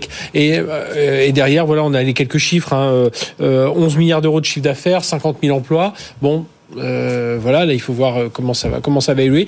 Moi, ce, que je trouve, alors au-delà effectivement des, des critères euh, sur lesquels on les sélectionne, parce que c'est vrai qu'aujourd'hui, même nous, on commence à moins parler des licornes, on, préfère parler des centaures. Les centaures, c'est ceux qui ont qui ont plus de 100 millions d'euros de, de, chiffre d'affaires dans l'année. on, on regarde un peu plus sa croissance parce qu'on a quand même vu. je prends l'exemple de quand la BPCE a repris Swile, eh on a vu ce que alors que Swile avait levé 500 millions, mmh. on a vu que Swile ça perdait quand même beaucoup d'argent, mmh. puisque là on a eu les, les quelques chiffres. Et puis moi, euh, bah oui, la deep tech c'est bien, mais euh, euh, je vois ChatGPT sortir. Il y a des boîtes françaises dedans, non, ou qui travaillent sur des choses identiques, non. on voit l'ARN messager sortir, oui. Est-ce qu'il y a des boîtes françaises autour de ça? Non. Et je trouve que là, dans la deep tech, on a de gros efforts à, fournir. Et je suis un peu déçu. Alors il y a des prophéties, hein, comme on l'a vu tout à l'heure avec Luca Verret.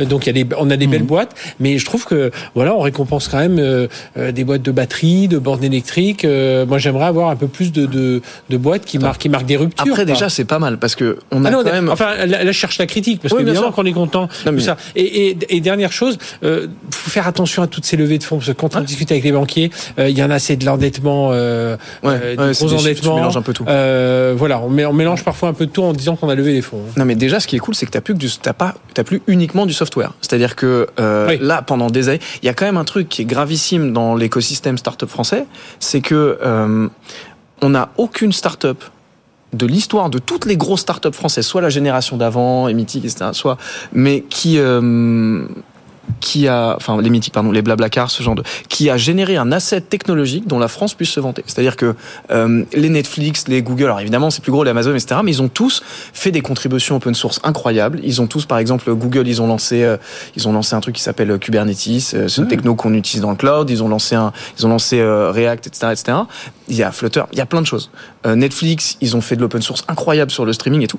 Les startups françaises euh, ne font qu'utiliser des technos américaines avec une surcouche logicielle. Bon, bah, au moins là dans ce classement, on commence, tu vois, DNSCrypt par exemple, c'est une super boîte, ils sont dans, le, euh, le classement 120, FT 120. Bon, c'est intéressant, au moins tu commences à avoir des boîtes qui ont créé des assets technologiques. C'est un premier pas c'est pas mal. Tu as, la création euh, d'emplois qui est très importante. Tu disais, euh, euh Frédéric, 50 000, mais en fait, en France, c'est à peu près 30 000 emplois. Mhm. Donc déjà, il y a ça à considérer. Ensuite, il y a, je pense, cette idée euh, martelée par le président et qui, qui, est quand même très importante de comprendre comment cet écosystème des startups participe à la réindustrialisation du pays, qui était quand même l'idée du plan France 2030. Donc il y, a, il y a ça qui est très important. Et ensuite, les, les défis, on va quand même les nommer. ce qui a été euh, ce dont on a beaucoup parlé aujourd'hui, c'est quelle est la capacité aujourd'hui de l'écosystème euh, French Tech à financer euh, des entreprises, des startups qui sont arrivées à une hmm. certaine phase de, de maturité, parce qu'on voit que pour les, les, grosses boîtes qui ont, qui ont déjà beaucoup levé beaucoup de, de, de fonds, elles doivent se diriger vers d'autres sources de financement en Europe, si ce n'est aux États-Unis. Donc ça va être le gros travail à faire aujourd'hui quand même. Moi, je pense que ça... chez SoftBank, hein. ils le font pas, ils le font pas à Paris, hein. mais c'est normal. 500 je, millions. je pense que ça peut être aussi un gros beaucoup de projecteurs pour pour certaines boîtes autour de la commande publique, c'est-à-dire de dire peut-être il y a les collectivités tout ça, ben oui quand on voit Electra, The Plug qui font des bandes de recharge ou si je reste dans la voiture c'est Vercor hein, sur les, les batteries, ben de dire tiens commande publique, on achète des véhicules pour je sais pas la poste, pour des grandes mmh. administrations, eh ben, on, achète des bandes de recharge. avec la promesse d'une usine à Dunkerque aussi, d'une giga usine à, Dunkerque. on, fait on fait appel à eux. Et puis deuxième coup de zoom aussi, on attend, euh, elles le sont déjà, mais peut-être que les grandes entreprises aussi, nos, bah, nos GAFA à nous, dans le luxe, euh, dans le Saint-Gobain, enfin nos grands industriels aussi, faut qu'ils osent aussi aller vers ces startups. Alors ils y vont, hein, mais souvent c'est par par petite euh, par petite touche alors que là ils ont des choses qui pourraient sans doute révolutionner révolutionner un peu leur, leur, business ouvrir de nouveaux services. Et euh, je trouve que parfois ils y vont un peu euh, sans enfin sans risque. C'est c'est pas le cas mais parce qu'il faut encore se mettre une fois à la place du directeur financier qui, qui doit signer le chèque. Mais voilà sans trop sans assez d'ambition. Mmh. juste un mot sur la, la présence féminine de, de ce classement. Une femme donc dans, qui est patronne d'une boîte qui est dans le Next 40 et 15 autres sur le FT 120. Oui, je crois que le CAC 40, elles sont, elles sont 6. Je crois qu'il y a 6 entreprises. On est 6, donc déjà, le, le, rapport, voilà. Oui, ça, c'est, c'est quand même un point euh, très important à soulever. C'est un peu mieux que les années précédentes, hein, je crois, mais c'est évidemment d'être moins insuffisant. On est à un peu plus de 10% finalement. Oui, il y a ça. Il y a aussi l'enjeu euh, quand même écologique. Pour la première fois euh, cette année, les entreprises, les startups qui sont citées dans le classement de l'Ex 40 devront, mhm. d'ici la fin de l'année, communiquer leur empreinte carbone jusqu'au scope 3 donc ça veut dire pour toutes les plateformes euh, SaaS et numériques, essayer de comprendre euh, dans quelle mesure leurs outils sont, utilisés, les émissions carbone qu'elles émettent. Donc clairement, euh, à la fois sur le sujet bah, sociétal, de quelle part pour les femmes, quelle place dans ces classements, et puis sur le sujet écologique, il y a, encore des, choses à faire. Bon, euh, juste une question. Alors peut-être que Fred ou, Claudia pourront me répondre, mais peut-être toi aussi, Clément ça sert à quoi pour une boîte de, de rentrer dans ce classement Quels sont euh, elle, rentre dans un club un peu VIP, euh, genre t'as une carte euh, et t'as accès à des choses que, que les autres n'ont pas. C'est quoi Il y, y a, un intérêt finalement bah, Il y a une visibilité euh, forte et, et, il y a toute une gamme de, de enfin toute une euh, les, les, les, investisseurs qui sont là et qui vont avoir l'œil un peu attiré. On s'est dit tiens on va euh, on les a, enfin ils les ont repérés d'une façon générale, mais de les voir un peu mieux, peut-être de voilà de faire ce lien plus fort. Je pense que c'est. Est-ce qu'ils ont des passes pour rencontrer des gens à Bercy plus facilement? Est-ce qu'il y a quand même une un accompagnement Après il y a un accompagnement notamment avec Business France tout ça pour aller à l'étranger. Donc en étant French Tech, oui. Notamment là, on a un petit service premium, mais. Euh... Tu as aussi une idée quand même, guerre des talents euh, aujourd'hui, où les, les, meilleurs talents euh, sont à prendre euh, sur le marché. Donc quand vous faites partie de ces classements, bah, les, les gens, les jeunes notamment, ont quand même plus envie de venir chez vous aussi. Et puis en fait, le travail, il a été fait avant. C'est-à-dire que une fois que tu as levé tes 100, 200, 300 millions, etc., bon, de toute façon, de par la, la taille des investissements, les passes, tu les as parce que en plus, t'imagines bien que les fonds qui peuvent mettre cet argent, cet argent-là, ils les ont, les connexions à merci. Ce qui a été vraiment le gros travail qui a été fait en amont, c'est de dire comment est-ce qu'en France, on crée un écosystème, notamment très très tiré par la BPI, qui fait que tu peux te permettre de lever des sommes pareilles. Hmm. Et en fait, après, en fait, le, le, Next 40, ça vient couronner un peu ce travail-là. Mais sur la commande publique, il y a une question quand même qui est qu'est-ce que l'Europe nous laisse faire? Et puis, la question sur euh, qu'est-ce qu'on fait avec ces boîtes, bah, c'est pas un passe pour l'éternité. C'est-à-dire que tu vois beaucoup de boîtes du Next 40 des dernières années qui là sont sorties et qui se sont fait détruire par des boîtes américaines. Tu vois, Apple, ils étaient dedans. Mhm. Bon, bah euh, maintenant, euh, Bumble, Tinder, merci, bonne journée. T'as la même chose avec Itch, par exemple. Mm. Bah, à un moment, tu peux faire ce que tu veux, mais t'as oui, oui, tu, tu, peux pas te battre. Donc, malheureusement, c'est pas non plus tu vois, la panacée. Oui, oui, oui c'est clair. En tout cas, ça permet pendant un an à ces boîtes-là d'avoir une un coup de projecteur. Ah mais je peux te dire que nous, dans, le, dans l'écosystème tech, tout le monde regarde, tout le monde dit euh, ah, ce serait génial d'être là un jour, et que c'est un coup de projecteur qui est super. Et puis, et puis c'est entraînant, c'est quand même euh, la mmh. future génération. D'ailleurs, on l'appelle 40 pour montrer que c'est peut-être là-dedans qu'on aura la future génération du, du, du CAC 40. Donc, euh, non, mais il y a, y a, un côté entraînant et montrer que oui, ça bouge, ça bouge en France. On a eu tellement d'années où on, est on était en train de regarder les Américains, une belle voir les Anglais, mmh. voir les Allemands. Là, voilà, on sort, on sort, on sort, on sort des boîtes, on sort des entrepreneurs qui, bah, qui acquièrent au fil années pas mal de compétences. Alors évidemment, c'est le début de l'histoire de cette édition 2023 de ce Next 40 FT 120. Euh, on en parlera régulièrement dans Tech et on recevra un maximum de euh, voilà de start-up ou de boîtes qui euh, y participent pour qu'elles nous racontent un petit peu ce que ça change pour elles ou pas d'ailleurs. Ça va être intéressant. Vous restez avec nous, on revient dans un instant. La suite de ce débrief de l'actu tech dans Tech. Meta propose un abonnement payant. Est-ce qu'on aurait pu imaginer, il y a encore un an ou deux, avoir une option payante pour se servir de Facebook et d'Instagram Eh bien voilà, ça arrive. C'est Mark Zuckerberg qui a balancé ça ce week-end. On en parle dans un instant. À tout de suite. Tech Co. Le débrief de la tech. On débriefe ensemble ActuTech en ce lundi 20 euh, février 2023 avec Claudia Cohen ce soir, euh, Clément David et Frédéric Simotel. Fred, juste un mot sur l'émission, on peut dire exceptionnelle qu'on est en train de préparer pour demain dans Tech Co.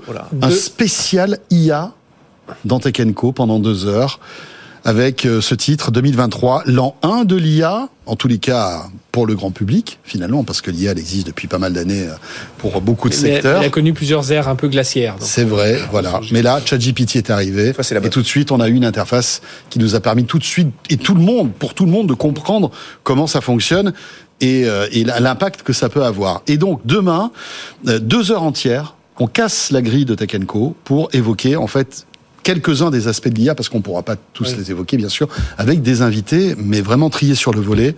Luc Julia sera là, qui est voilà l'actuel directeur scientifique de Renault. Il est passé euh, par Samsung. C'est l'un des papas de Siri, donc autant vous dire qu'en intelligence artificielle, il s'y connaît un peu. D'ailleurs, il n'y croit pas euh, à l'intelligence artificielle. Luc, qui sera avec nous, il nous en parlera. Bruno Maisonnier. Mm-hmm le patron de l'ancien patron d'Aldébaran, le papa de Nao et euh, de Pepper mhm. notamment, Vincent Champin, Renaud Aliou qui est le, cofondateur de Preligence, euh, Laurence Devilliers qui est spécialiste d'interaction homme-machine, professeur d'informatique. Sur l'éthique notamment. Voilà, ça va être passionnant. Claire Lecoq euh, qui est la directrice générale adjointe d'Epita. Hmm. Voilà, plein d'invités euh, exceptionnels pour évoquer divers aspects euh, de, de l'intelligence artificielle et puis aussi se poser la question, il y, a des, il y a des métiers entiers qui vont disparaître grâce à l'IA, mais d'autres qui vont sans doute euh, éclore, donc on évoquera tout ça Les métiers demain. qui vont se transformer, c'est surtout comme ça qu'il faut, le, faut le voir. Exactement, et j'aurai le plaisir de co-présenter cette émission avec Fred demain, 20h, 22h sur BFM Business, ça s'annonce évidemment très intéressant. Euh, dans l'actu, on revient euh, à cette annonce Facebook de ce week-end. Mark Zuckerberg, toujours, hein, son moyen de communication, c'est son feed Facebook. Bah, ça prouve au moins qu'il y a encore un jeune qui euh, se, se, sert de Facebook. Hein. Jeune. Ouais, attends, il a 40 ans maintenant. Ouais. Oui, enfin, il n'est pas super vieux non plus. Oui, mais c'est pas la, c'est pas la cible qui va targeter avec Facebook. Non, non, non, c'est clair. Enfin, en tout cas, il se sert de son mur Facebook pour euh, balancer son son info. Et son info, ça veut dire que c'est, bah, ça a été que euh, voilà, il annonce son offre payante. Alors, c'est pas pour autant que si vous êtes abonné Facebook, euh, tout va devenir payant. Hein. Ce sont des options hein, euh, un peu premium, hein, Claudia, on peut dire ça comme ça? Oui, ce sont des options euh, premium pour bénéficier de services comme la certification de votre compte, donc sur Facebook et aussi sur Instagram. Sur Instagram, c'est quand même très important parce que, notamment pour l'économie des créateurs de contenu, des influenceurs, où la certification, le petit label bleu est très important. Ça va être aussi intéressant, encore une fois, pour les créateurs de contenu parce que euh, vos, euh, si vous payez cet abonnement, c'est quand même assez cher, c'est 12 dollars par mois, euh, donc c'est quand même c'est quand même beaucoup d'argent et 15 dollars par mois si vous passez par l'application télé, sur le téléphone. Oui, que ce soit iOS ou Android. Oui, c'est ça, parce que Mark Zuckerberg dit vu qu'on nous taxe, vu que Apple nous taxe, bah voilà, on met on met 3, 3 dollars de plus. Musk l'a fait, pourquoi je le ferais pas quoi? Ouais, exactement. Et, et donc parmi donc vous vous avez votre certification et puis vous avez aussi vos contenus qui sont un peu plus euh, mise en avant euh, sur Facebook et sur Instagram que euh, les contenus des personnes qui n'ont pas payé. C'est un peu comme à Disneyland, on paye le fast-pass pour faire moins la queue au manège. Un, petit peu, un petit peu. Ou comme Twitter. Moi, j'ai fait ce week-end à Disneyland, mais. Ça fait longtemps.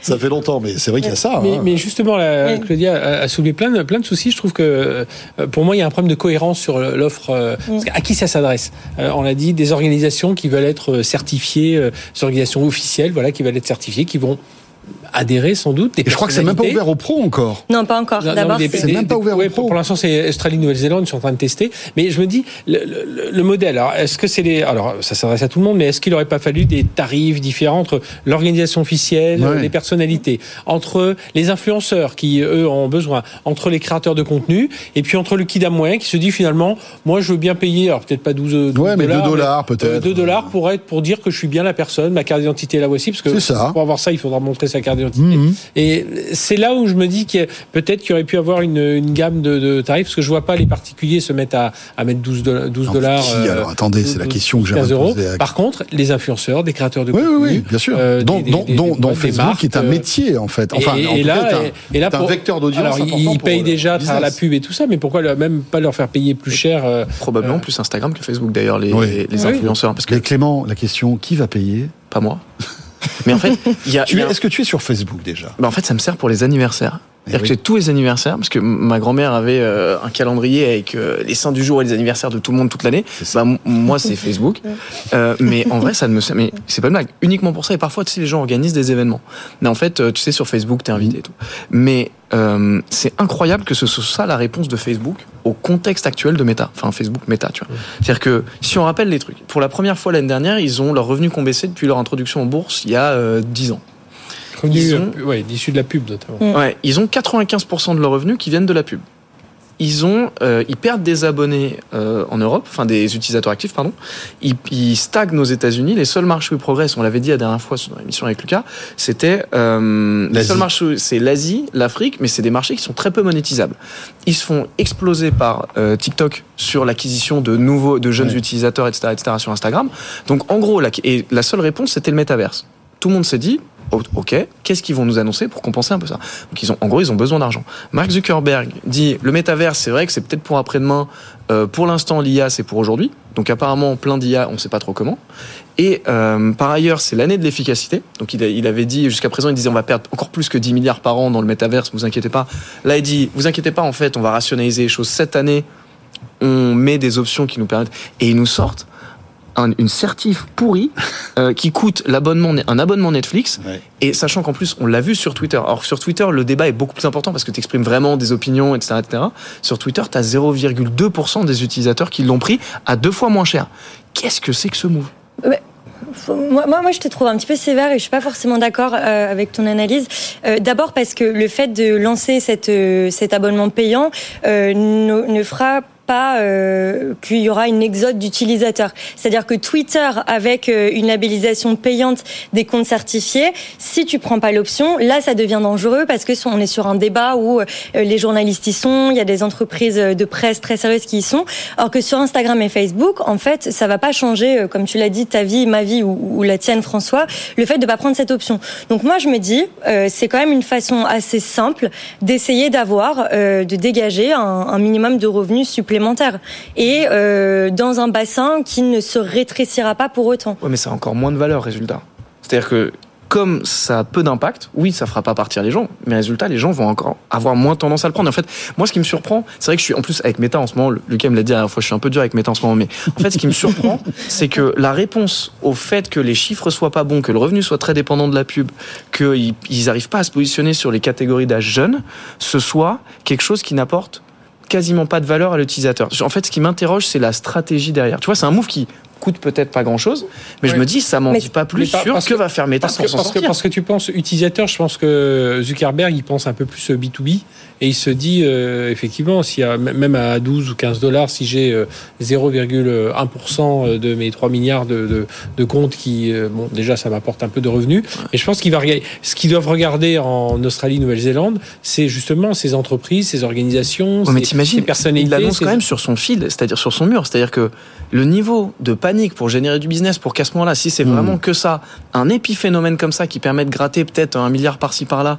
ce soit annoncé sur le mur de Mark Zuckerberg comme un mouvement stratégique majeur, alors que si le move c'est vers les B2B, on n'a pas la moindre idée de ce que va faire Meta, je me dis mais quel est le sens de la stratégie globale Je ne pense pas que ce soit un mouvement stratégique majeur. Les mouvements stratégiques majeurs, ils l'ont déjà annoncé, c'est une refonte de l'architecture publicitaire pour que ce soit moins euh, vulnérable à la TT mmh. d'Apple, qui leur fait perdre beaucoup d'argent. 10 milliards, euh, ouais, 10 milliards. Donc mmh. c'est ça la, la, stratégique. Et le deuxième, c'est les Reels qui ont été développés sur Instagram, qui pour le coup commencent à monter et à gagner en popularité auprès des annonceurs. Donc je pense que cet abonnement à, à 12 dollars, qui, comme tu disais, je suis assez d'accord, pas forcément très utile, je pense pas qu'il soit considéré. Il ne l'a pas dit que c'était une réponse stratégique à, tous les problèmes auxquels il, faisait face pourquoi il communique comme ça sur un truc aussi. Euh, et puis, il y, a quand même, y a quand même des zones d'ombre, hein, parce qu'on ne sait pas, euh, vous payez 15 dollars par mois, mais c'est valable euh, sur Facebook et sur Instagram, ou est-ce que c'est que sur l'un des deux?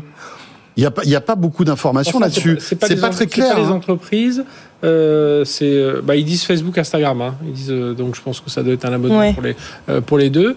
Et puis et, et, puis derrière, bah, faut faut. Enfin, pour moi, ils paye pour voir, il va voir si ça, si ça fonctionne, si ça peut prendre. Et puis peut-être qu'ils ont peut-être décelé en discutant avec trois quatre personnes que euh, ça allait peut-être être la tendance. Hein. Peut-être que dans, dans, quelques mois, euh, et Twitter et, et, tout le monde va commencer à prendre un peu ce, mm. ce rythme-là parce que il y a un chat GPT qu'on va sortir payant, parce qu'on va se rendre compte que, euh, ben oui, pour être certifié, pour avoir des infos euh, fiables et tout ça, il faut un peu plus de, bah, il faut payer. Et ce qui est sûr, c'est que plus tu vas avancer avec de l'IA, etc., plus la problématique d'identité va être importante. Là, tu arrives à faire des vidéos incroyable avec des mecs sur où tu prends une photo et tu arrives à générer des images, tu arrives à générer leur voix, etc., etc. Mhm. Donc ce qui est sûr, c'est que la problématique de l'identité va être un thème central. Euh, après, c'est vrai que si on a ça et qu'on a voilà un Joe Biden qui bouge les lèvres et que le compte n'est pas certifié, on va se dire bon, hmm. après pour 12 dollars, je pense que n'importe quel escroc pourra s'amuser à certifier, mais il aura après est-ce qu'il sera vrai sa carte d'identité? Enfin, il y a tout un ensemble de choses. Je pense mais... que c'est plus Instagram. Je pense que ça se prête plus à un business d'influenceur qu'à un business de. Ouais, c'est clair, c'est clair. Après, qui, enfin qui sera prêt à dépenser autant d'argent C'est le prix, mais c'est plus. C'est pour ça que je dis le modèle. Pour moi, il n'est pas cohérent. En plus de Spotify, en plus d'Amazon, en plus de Twitter même. Je veux dire, on à, 2 dollars, à 2 dollars, tu payes. Oui, peut-être 2 dollars, mais, pas tu 15. Payes pas, tu payes pas 15. une organisation, un influenceur, lui, va payer 15 Si la plateforme, tu passes suffisamment de temps, et aujourd'hui, comme Facebook, les gens ils passent de moins en moins de temps, ils y viennent de moins en moins. Ouais, mais c'est un truc qui n'est pas réglé. Aujourd'hui, tu dois avoir des millions d'influenceurs, des petits influenceurs qui seraient prêts peut-être à mettre 2 dollars, par mois pour gagner en visibilité, pour avoir un peu plus de reach. Tu peux comprendre hmm. ça. Oui, c'est vrai qu'il y a un peu de reach à aller chercher. Voilà. Ça. Hmm, sur cette partie-là. Ouais, c'est 15, ça fait beaucoup. Mais 15. Marc a besoin d'argent. Marc a besoin de beaucoup d'argent. Donne un peu, François. Ouais, bah oui, mais attends. Fred plus rien. T'as plus de liquide, toi. Hein. Tout est sur la. tu payes tout en Apple Pay. je, sais même, sais même pas s'il prend Apple Pay. C'est quoi ta montre Apple. Bref. Voilà. Ouais. Je sais même pas s'il prend Apple Pay. Il déteste tellement Apple maintenant, Mark Zuckerberg, qu'il doit même pas prendre ce moyen de paiement. Après, tous les devs détestent Apple. C'est vrai ça. Tu nous l'avais dit une fois. Euh, vous restez avec nous. Il est bientôt 21h30. On revient dans un instant et euh, on va s'intéresser aussi à cette petite. Euh, brise qui se transforme en tempête quand même. Hein. La Cour suprême américaine qui examine deux cas qui pourraient radicalement changer le fonctionnement d'Internet. C'est la fameuse section 230 Fred. Tu vas nous expliquer tout ça dans quelques minutes. Exactement. Et puis on en parlera aussi avec Margot Vuillet qui sera là euh, pour nous faire un petit papier introductif sur ce sujet. Le débrief de l'ActuTech revient dans un instant, juste après l'info écho de Raphaël Couder. A tout de suite. Tech Co le débrief de la tech. Et pour repartir dans l'actu, nous accueillons Margot Vuillet. Bonsoir Margot. Euh, la Cour suprême américaine va examiner deux cas qui pourraient radicalement changer le fonctionnement d'Internet. Rien que ça. Euh, ce qui va être particulièrement scruté, la mystérieuse section 230. Ça fait presque titre de film de science-fiction, tu sais, la section 230 qui est un peu, un peu cachée. Euh, c'est en fait l'article d'une loi qui régit Internet depuis 25 ans. Oui, comme tu le dis, euh, François, c'est presque la science-fiction. En fait, demain et mercredi sont deux jours qui vont très certainement provoquer quelques tremblements dans la Silicon Valley. Donc, cette section 230, comme tu disais, c'est un article d'une loi entrée en vigueur en 96 qui encadre un peu tout le fonctionnement d'Internet euh, depuis 25 euh, ans. Cet article est un peu considéré comme un pilier. Concrètement, avec cet article, les, plateformes, elles sont pas considérées comme des éditeurs, mais donc elles ne sont pénalement responsables de tout ce qu'on trouve euh, sur leur site ou euh, leurs applications, ce qui offre un petit peu aux plateformes une grande marge de manœuvre et qui leur permet en partie, je dis bien en partie, d'échapper à la justice si elles hébergent des contenus euh, illégaux. Donc la Cour suprême va s'intéresser à deux cas qui pourraient entraîner une refonte un petit peu de cette section 230. Le premier cas concerne une plainte des proches d'une américaine tuée dans l'attentat du Bataclan en en, 2015. Euh, Il reproche notamment à YouTube d'avoir suggéré via son algorithme des vidéos de promotion de l'État islamique et ainsi soutenu euh, l'expansion du groupe euh, terroriste. Le deuxième cas concerne une victime d'un attentat contre une discothèque d'Istanbul en 2017. Twitter avait été considéré un peu enfin, avait été considéré comme complice par une cour d'appel et critiqué pour le manque d'efforts de la plateforme pour ne pas avoir fait assez le ménage dans les contenus terroristes. Cette fois, c'est Twitter qui a saisi la Cour suprême. Les décisions devaient être rendues le 30 juin prochain. À noter que Mark Zuckerberg et Jacques Dorsey avaient s'étaient montrés favorables à une révision de cette section 230 devant le Congrès américain en 2021. Merci beaucoup Margot Vuillet pour euh, euh, voilà décrypter euh, cet article qui est quand même assez assez complexe hein, mine de rien avec derrière quand même cette redonner en quelque sorte une responsabilité aux éditeurs hein, des sites web. Voilà, c'est un vieux serpent de mer, on le sait. Hein. Certains se cachaient derrière cette non-responsabilité.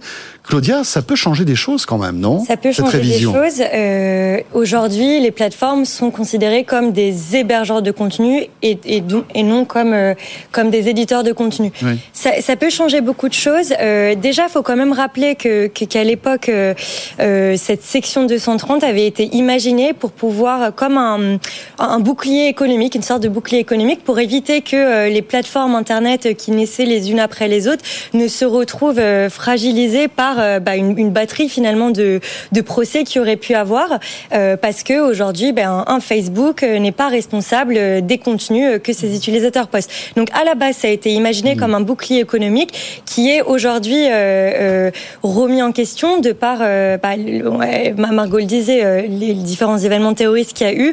Euh, Joe Biden aussi est favorable à, cette euh, à cette révision. Lui a évoqué euh, notamment la, la santé mentale des enfants américains à cause de l'algorithme bah, TikTok. Mhm. Et en fait, la question, c'est vraiment de se dire est-ce que l'algorithme des réseaux sociaux équivaut en fait à un apport éditorial de la part des plateformes en fait? Parce que l'idée, c'est de se dire ah oui, comme les algorithmes poussent certains contenus, c'est ça, elles font une sélection éditoriale en fait. C'est ça responsable en fait de l'éditorialisation de ce contenu. Dans un journal, on met en avant des articles, on va les mettre en une, on va les monter. Etc. Mais alors c'est étonnant parce que tu prends justement notre notre euh, secteur qui est les médias. Nous, il faut savoir que demain, Claudia, tu pètes un câble et tu commences à insulter les auditeurs. Euh, alors évidemment, tu seras responsable, mais nous, en tant qu'éditeurs, on va être responsable euh, de, de, ce que tu as dit. Et le CSA, enfin l'Arcom, mhm. va nous taper sur les doigts, etc. Et, et c'est pour faire le parallèle, c'est que finalement, nous, on est régi par, euh, on va dire, des, des, lois qui sont beaucoup plus strictes. Mais il n'y a pas un lien de subordination lié au quota de travail que tu n'as pas forcément avec un quelqu'un qui intervient sur une plateforme? Ben, je sais pas. Puis les, puis les Américains ont une conception du droit un peu différente. C'est-à-dire que nous, on cherche tout de suite à avoir euh, qu'est-ce qu'il faut interdire avant de lancer quelque chose. Mmh. Les Américains, ils ouvrent tout. Et, oui. et puis après, ils ferment les portes. Ils ouvrent euh, tout, puis après, ils disent Ah, ça, c'est pas terrible. on va fermer, on va fermer. Et au début, c'était ça. Au début, c'était pour que les plateformes se. Bah, si on leur avait mmh. tout de suite dit Attention, vous êtes responsable des contenus. Oula, euh, bah, je vais soit embaucher ma propre rédaction, mais je vais pas publier euh, tel type de contenu. Elle se serait jamais développée. Et ça, au moins, le législateur l'avait compris. après, voilà, ça a commencé à apparaître quand il commençait à y avoir des euh, bah, évidemment toujours la même chose, hein, des sites porno, euh, euh, des sites extrémistes. C'est là où on, a commencé à se dire tiens, il faudrait quand même contrôler le contenu. Donc ils ont engagé, engagé des modérateurs, mais on est resté quand même dans le côté c'est assez ouvert, c'est assez libre. Allez-y, posez vos postez vos contenus. Et puis là, euh, on arrive quand même à, à cette, euh, à cette, euh, à ces deux, deux. je sais pas si ça fera effet de jurisprudence, mais à ces deux cas euh, qui pourraient montrer. Et ça, c'est vrai que ça va changer pas mal de choses. Mais c'est ce qu'on essaie de faire aussi nous avec notre notre DSA. Hein, le, le mhm. DSA, euh, on essaie de responsabiliser davantage les plateformes sur ce qu'elles sur ce qu'elles diffusent. Oui, finalement, c'est un peu le DSA américain, on peut dire ou pas? En tout cas, une partie du DSA américain? Ouais, une partie. Mais je, je trouve là où c'est extrêmement intéressant, c'est que c'est un côté très ambigu sur cette section 230 parce que c'est critiqué euh, de tous bords politiques parce qu'en fait, ça a aussi permis à des réseaux sociaux de mettre en place leurs propres régulations qui vont au-delà des régulations de l'État américain. Pour prendre un exemple hyper concret, YouTube qui interdit sur sa plateforme euh, tout ce qu'elle euh, assimile à la désinformation sur le Covid-19 ou sur le climat, ce qui n'est pas du tout interdit dans, bah, dans les États américains. Donc il y a ça aussi, ça a été très critiqué par euh, les républicains, parce que euh, par une partie de la droite des républicains, pardon, parce que certains disent que euh, cet article contrevient à la liberté d'expression totale qui est censée exister sur ces réseaux. Donc il est très très ambigu ce, cet article et on verra si ça va, ça va faire jurisprudence. En 30 juin, on aura un premier jugement. Oui, avant, ouais. Ce que ça donnera et puis on verra la réaction des. des et ce qui est intéressant, c'est ce que disait Margot tout à l'heure, c'est que en fait Marc Zuckerberg et Jacques Dorsey, donc ex-patron de, Twitter, s'étaient montrés favorables à une révision de cette section 230. Donc ils se rendaient compte malgré tout que, en fait, le, le, jouet leur échappait. En, quelque sorte, et qu'il fallait légiférer. Ça l'a empêché de laisser Cambridge Analytica. Euh, Plus les règles du jeu sont claires, moins tu prends de risques aussi. C'est-à-dire qu'à un moment, de toute façon, ils sentent que vient la tendance. Euh, et, en fait, c'est ce que tu disais, les Américains, leur système juridique est très différent. Ils fonctionnent beaucoup par jurisprudence. Nous, la jurisprudence en France, on n'a pas l'habitude, elle lit pas le, juge. Le juge, il s'en inspire. Aux États-Unis, une fois que c'est tranché, notamment au niveau de la Cour suprême, c'est acté, c'est la loi. Donc en fait, tu as un processus itératif qui est un peu différent. Mais c'est vrai que il y a un problème. Oui, ça va changer des choses sur euh, notamment euh, leurs responsabilités vis-à-vis de ce genre de choses. Et oui, enfin, si on me demande, perso, ça vaut ce que ça vaut, mais si tu pousses un contenu, tu es responsable du contenu que tu pousses. Bon, surtout quand c'est l'État islamique. Mais il y a un truc quand même qui est... mais est-ce que tu peux considérer que euh, si tu es Facebook, tu pousses ce contenu?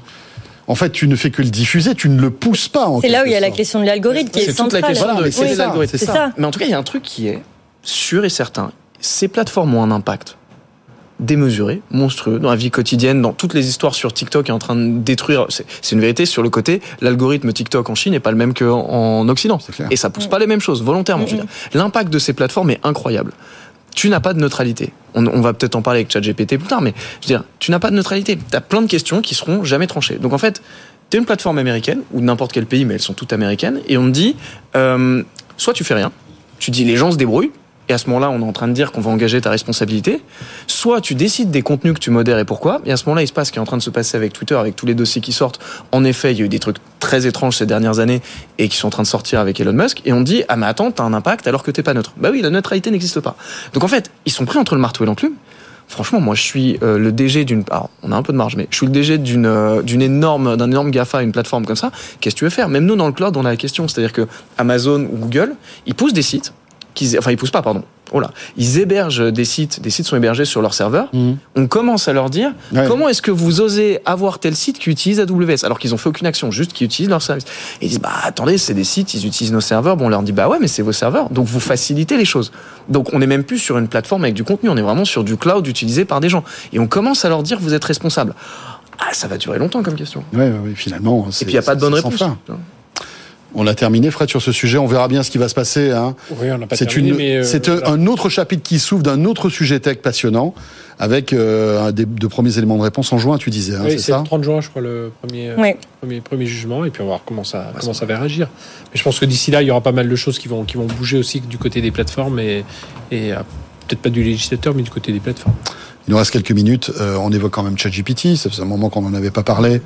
Euh, avec l'intégration donc de ChatGPT dans Bing. Ça faisait longtemps qu'on n'avait pas parlé de Bing surtout. C'est vrai. c'est incroyable. C'est vrai. Et, alors on n'a on a jamais autant prononcé Bing. En deux ans de Tech je crois qu'on n'a jamais parlé. De... Mais c'est pas une blague. Je crois qu'on en a jamais parlé. Non, mais c'est vrai. Bah, bah. Mais le coût médiatique en tout cas est réussi. Hein. On, parlera ensuite euh, vraiment des enjeux économiques, mais médiatiquement parlant, le coût est réussi. Alors au début c'était plutôt positif parce que c'est vrai que Bing tirait son épingle du jeu avec ChatGPT et, et cet investissement de 10 milliards de Microsoft. Mais d'un autre côté, on se rend compte que là maintenant, euh, c'est le, le, revers de la médaille avec euh, donc ChatGPT qui insulte via Big des utilisateurs. Enfin, on a tous vu ça, on en a parlé euh, mhm. la, la, semaine dernière. C'est quand même étonnant.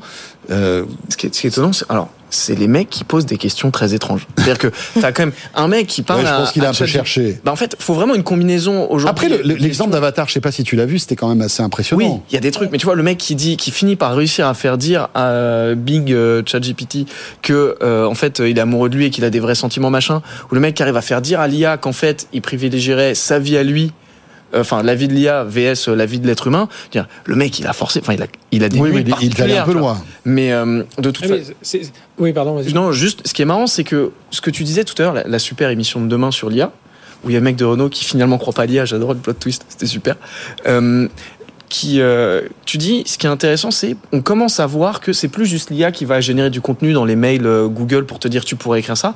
Si on commence à parler à des IA qui ont des comportements humains, c'est ça qui excite tout le monde. C'est que c'est un côté aérobot. Un bien sûr, bien sûr. Mais à ce moment-là, je veux dire, va falloir accepter un truc. Plus on va demander à l'IA de se rapprocher de l'humain, plus l'IA va avoir des comportements humains. Et à ce moment-là, est-ce que c'est pas ce que t'attends de l'IA Tu t'énerves, elle s'énerve. J'en sais rien. Mais à un moment, euh, on se rapproche de l'être humain.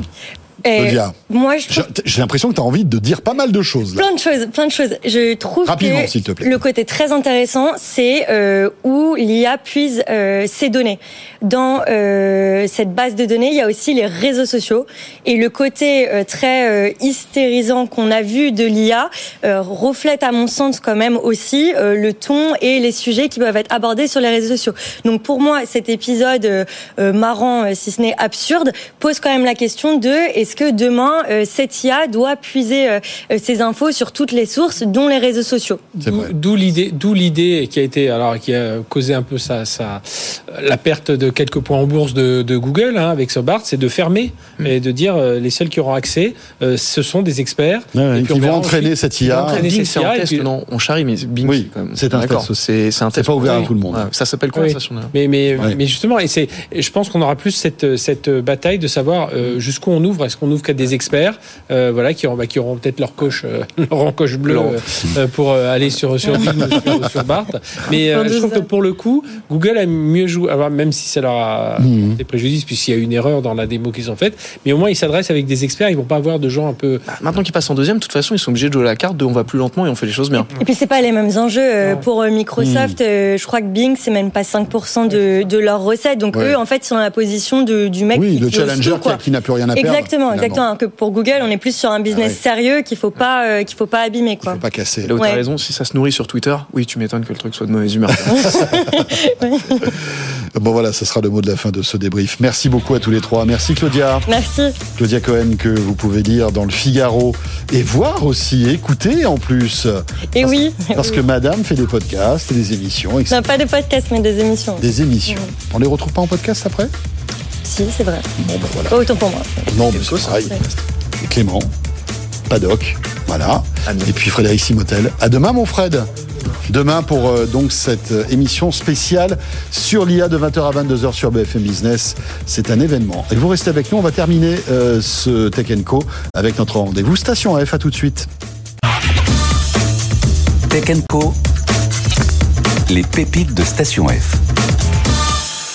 Et oui, comme chaque lundi soir, les pépites de Station F euh, sur BFM Business et dans Tech Co.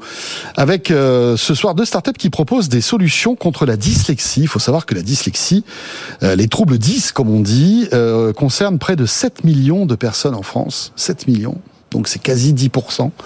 Et on estime que la dyslexie touche environ 8%, enfin 8, entre 8 et 10% de la population. Ce sont des chiffres quand même assez impressionnants. Euh, D'autant qu'il y a des solutions, évidemment, euh, technologiques qui permettent de rendre la vie plus simple à toutes ces personnes atteintes de dyslexie. Antoine Ozimour, bonsoir. Bonsoir François. Euh, cofondateur donc de Glaster, vous êtes ingénieur spécialisé en intelligence artificielle et grâce à l'IA, vous développez euh, donc Glaster qui est une plateforme qui adapte l'école aux enfants dyslexiques euh, et vous allez nous expliquer comment ça marche dans un instant. Et Sidney Gillet est avec nous. Bonsoir Sidney. Bonsoir. Vous êtes vous, vous êtes game designer chez Mila. Euh, que vous avez créé en, en, 2019. En tout cas, euh, Mila a été créé en 2019. C'est un jeu musical qui est innovant et qui euh, a une visée rééducative pour les personnes atteintes justement de, de troubles dyslexiques. on va commencer par vous, Antoine. Présentez-nous donc Glaster, s'il vous plaît. Glaster, c'est la première plateforme qui va adapter donc les devoirs pour les enfants dyslexiques et les transformer en jeu. D'accord. on va travailler sur trois gros piliers. Euh, le premier, très simplement, on prend une photo en fait du devoir, de la leçon du soir, et on l'envoie sur la plateforme. Et là, en fait, l'enfant va pouvoir le retrouver avec un agenda trié par cahier. Ça évite de perdre les polycopiés. D'où l'IA euh, L'IA arrive dans le deuxième, surtout. Là, elle arrive pas dans le premier, là Elle l'aide à trier. Elle aide à trier quand même. Mais elle est très légère. Notre gros cœur de métier, là où je travaille justement avec ma spécialité, c'est pour pouvoir adapter graphiquement le texte. En fait, on vient trouver la bonne police, la bonne taille de police, mais aussi l'espacement entre les lignes, les lettres, voire même jusqu'à des niveaux très fins comme les couleurs de certains graphèmes et phonèmes. Je prends mon exemple souvent personnel, je suis dyslexique, où euh, je confondais les P et les B, comme beaucoup, mais pas comme tous. Et par exemple, on va pouvoir le détecter et venir euh, adapter une correction comme de mettre tous les P en rouge et les B en bleu. Et là, d'un coup, c'est comme si vous, vous, vous lisiez clairement un texte et là, ça permet de le lire plus facilement, de le comprendre plus facilement. Eh et, donc de soulager l'enfant, mais aussi le foyer, parce que les devoirs, le soir, c'est compliqué. Et là, est le troisième pilier, c'est la gamification. Euh, en fait, on vient transformer les devoirs du soir en jeu. avec un système de récompense, de badge. On vient redonner confiance à ces enfants euh, qui ont euh, des fois sont à la porte du décrochage scolaire. Et donc on vient leur redonner confiance, leur donner des badges, leur donner en tout cas un environnement qui leur convient et qui leur donne envie de faire les devoirs le soir. Vous, votre trouble de, de, dyslexique, vous l'avez... Euh, euh, alors ça se corrige pas, mais vous, vivez avec aujourd'hui. Et euh, j'imagine que vous, avez travaillé en ce sens pour essayer euh, de, corriger les problèmes que vous n'arriviez pas à corriger quand vous étiez petit. Ça doit être euh, hyper gratifiant de, de voir que vous avez des enfants aujourd'hui qui, grâce à votre solution, arrivent à comprendre des choses. Euh, grâce à l'intelligence artificielle, ça doit être top. Eh ben, totalement, ça a évolué beaucoup. Euh, enfin, je reprends souvent l'exemple où on disait il y a, il y a encore 30 ans, on disait que la dyslexie c'était des fainéants à mon âge, on disait juste qu'il allait falloir travailler plus. Et aujourd'hui, l'idée, c'est de passer ce cap et en fait pouvoir leur apporter les solutions dont ils ont besoin euh, pour les aider dans, dans la, dans, la, vie de tous les jours. Vous êtes à Station F depuis quand? On est à Station F depuis six mois. On est euh, accompagné par la région Île-de-France et euh, par des euh, neuropsychologues et des euh, er ergothérapeutes. D'accord. Qui que vous rencontrez comment en fait? Qui, qui viennent un peu voir ce que vous faites, qui vous donnent des conseils euh, comment ça se passe? C'est intéressant bah, de voir que voilà tous ces métiers euh, bah, pour aller dans le même sens. J'en découvre. Moi, j'avais fait de l'orthophoniste, donc qui aide beaucoup à résoudre ou en tout cas atténuer les troubles mmh. de la dyslexie. Et donc, on est allé les rencontrer bah, à la PHP. On est aussi euh, en contact avec des euh, neuropsychologues de Lyon.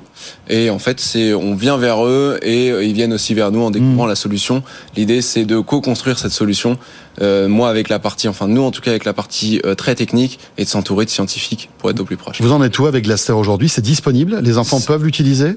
Pour le moment, on a eu beaucoup de demandes et en fait, on est en accès anticipé. On a sélectionné une dizaine de parents pour pouvoir co-construire cette solution. Voilà, c'est un peu des pas parents pilotes. Exactement. Et donc euh, d'ici euh, deux mois, en fait, on va ouvrir une deuxième phase d'accès mhm. anticipé. Euh, sur du coup euh, glaster.com. L'idée c'est de pouvoir en fait avancer avec eux plutôt que foncer dans une direction si on va pas dans la bonne pour en tout cas pouvoir aider au quotidien les parents et les enfants. Glaster avec deux A. Hein. Exactement. Glaster. Vous restez avec nous, Antoine. On jette un œil maintenant sur l'innovation de Ciné JD avec Mila, donc euh, un jeu musical justement pour aider aussi les personnes atteintes de dyslexie. Tout à fait. Expliquez-nous. En fait, euh, la technologie de Mila s'appuie euh, sur euh, maintenant deux décennies de, de, recherche en neurosciences sur les effets de la musique sur le cerveau, notamment des musiciens, oui. et euh, notamment la constatation qu'on va avoir beaucoup plus de connexions entre différentes aires du cerveau, et notamment entre les aires dédiées au langage. Donc l'intérêt de, de, faire travailler la musique aux enfants, ça va vraiment être de, non pas de se substituer aux orthophonistes, mais vraiment d'être en complément et d'avoir un entraînement beaucoup plus régulier.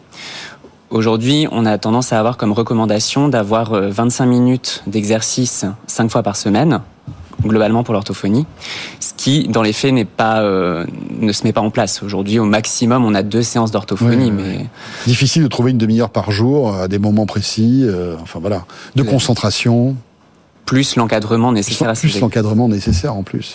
Donc l'idée c'est vraiment de, de mettre ces jeux sous forme, enfin ces, ces exercices sous forme de jeu, de jeu musical, pour avoir une meilleure aussi acceptation et un meilleur suivi parce que c'est pas évident de se mobiliser euh, tous les jours euh, 25 minutes euh, pour un exercice. Mmh. Et, euh, et, aussi, du coup, ça permet une, euh, une certaine autonomie euh, des familles euh, qui, du coup, peuvent mettre en place leurs sessions un peu quand ils veulent et où ils veulent dans la journée. Alors c'est une appli qui est disponible euh, sur tablette ou smartphone, c'est ça C'est déjà disponible, ça existe Alors oui, mais euh, c'est pas. Euh, alors nous notre saint graal ce serait que ce soit remboursé par la sécurité sociale. Et eh oui. Pour une meilleure accessibilité. Aujourd'hui, on a établi des partenariats avec des entreprises et des mutuelles. Les entreprises pour que ce soit euh, mis à disposition de leurs euh, collaborateurs et les mutuelles euh, à disposition de leurs adhérents. Donc on a notamment deux contrats avec Alliance et Aisio Mutuelle. Euh, mais euh, voilà, c'est dans ce cadre-là et après dans le cadre de pilote ou euh, dans le cadre de l'étude clinique qu'il y a un accès à Learn, mais aujourd'hui on ne peut pas y accéder librement comme ça. C'est le Graal, non Le remboursement par la Sécu, ça? Tout à fait. C'est vraiment notre objectif. on voulait que ce soit une solution qui soit accessible à tous, indépendamment des moyens. Euh, on pensait, enfin voilà, je pense que c'est déjà euh, peut-être difficile aujourd'hui de s'inscrire dans un parcours de soins, de faire le suivi, etc. On voulait pas rajouter euh, une charge supplémentaire aux familles. 100 000 parties euh, jouées par les enfants déjà hein, avec votre solution, donc ça commence à faire. Euh, j'imagine que vous récoltez beaucoup d'informations. On parlait d'IA tout à l'heure euh, avec Antoine, mais j'imagine que l'IA est aussi présente, non, dans, dans votre dans votre appli? Oui, on fait. alors, on va avoir plutôt de l'IA sur la détection. Ouais. Et on est en train de mettre en place sur l'adaptation, puisque évidemment, comme l'a dit Antoine, bah, pas tout le monde a la même dyslexie sous la même forme. Donc il y a un sujet vraiment d'adaptation, alors à la fois des activités, à la fois de la difficulté. Euh, puisque tous les enfants euh, sont pas forcément euh, au même niveau mmh. par rapport à la prise en main d'un smartphone ou d'une tablette. Euh, donc l'IA intervient euh, là-dedans. Et après, sinon, euh, on travaille. Enfin, la collecte de données, elle sert avant tout les études cliniques. et notamment là, on est en études cliniques de phase 3, justement pour étudier bah, les, les, bénéfices liés à l'utilisation de Mila. Dans ça, va, ça va être important, ça, hein, le résultat de cette étude. Tout à fait. Parce que voilà, donc avec 154 enfants qui sont impliqués, avec évidemment les placebos, enfin voilà, tous les protocoles pour ce, ce type d'études, vous aurez les résultats quand? En septembre. Euh, après analyse, euh, en fait, l'étude se finit bientôt, mais après il y a euh, toutes les analyses par le statisticien, etc., etc. Sachant que c'est une étude, c'est pas nous qui dirigeons hmm. l'étude, c'est mené par la Pitié Salpêtrière. Évidemment, bien sûr, pour être pour être sûr de la neutralité des résultats, je pense. Tout à fait. Merci beaucoup, Sydney. Voilà, ça s'appelle Mila.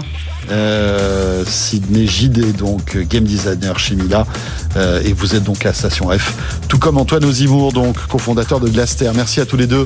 Merci à vous. prochain rendez-vous Station F ce sera la semaine prochaine, bien sûr, chaque lundi. Euh, très bonne soirée. Merci de nous avoir suivis pendant ces deux heures sur Tech Co, sur BFM Business.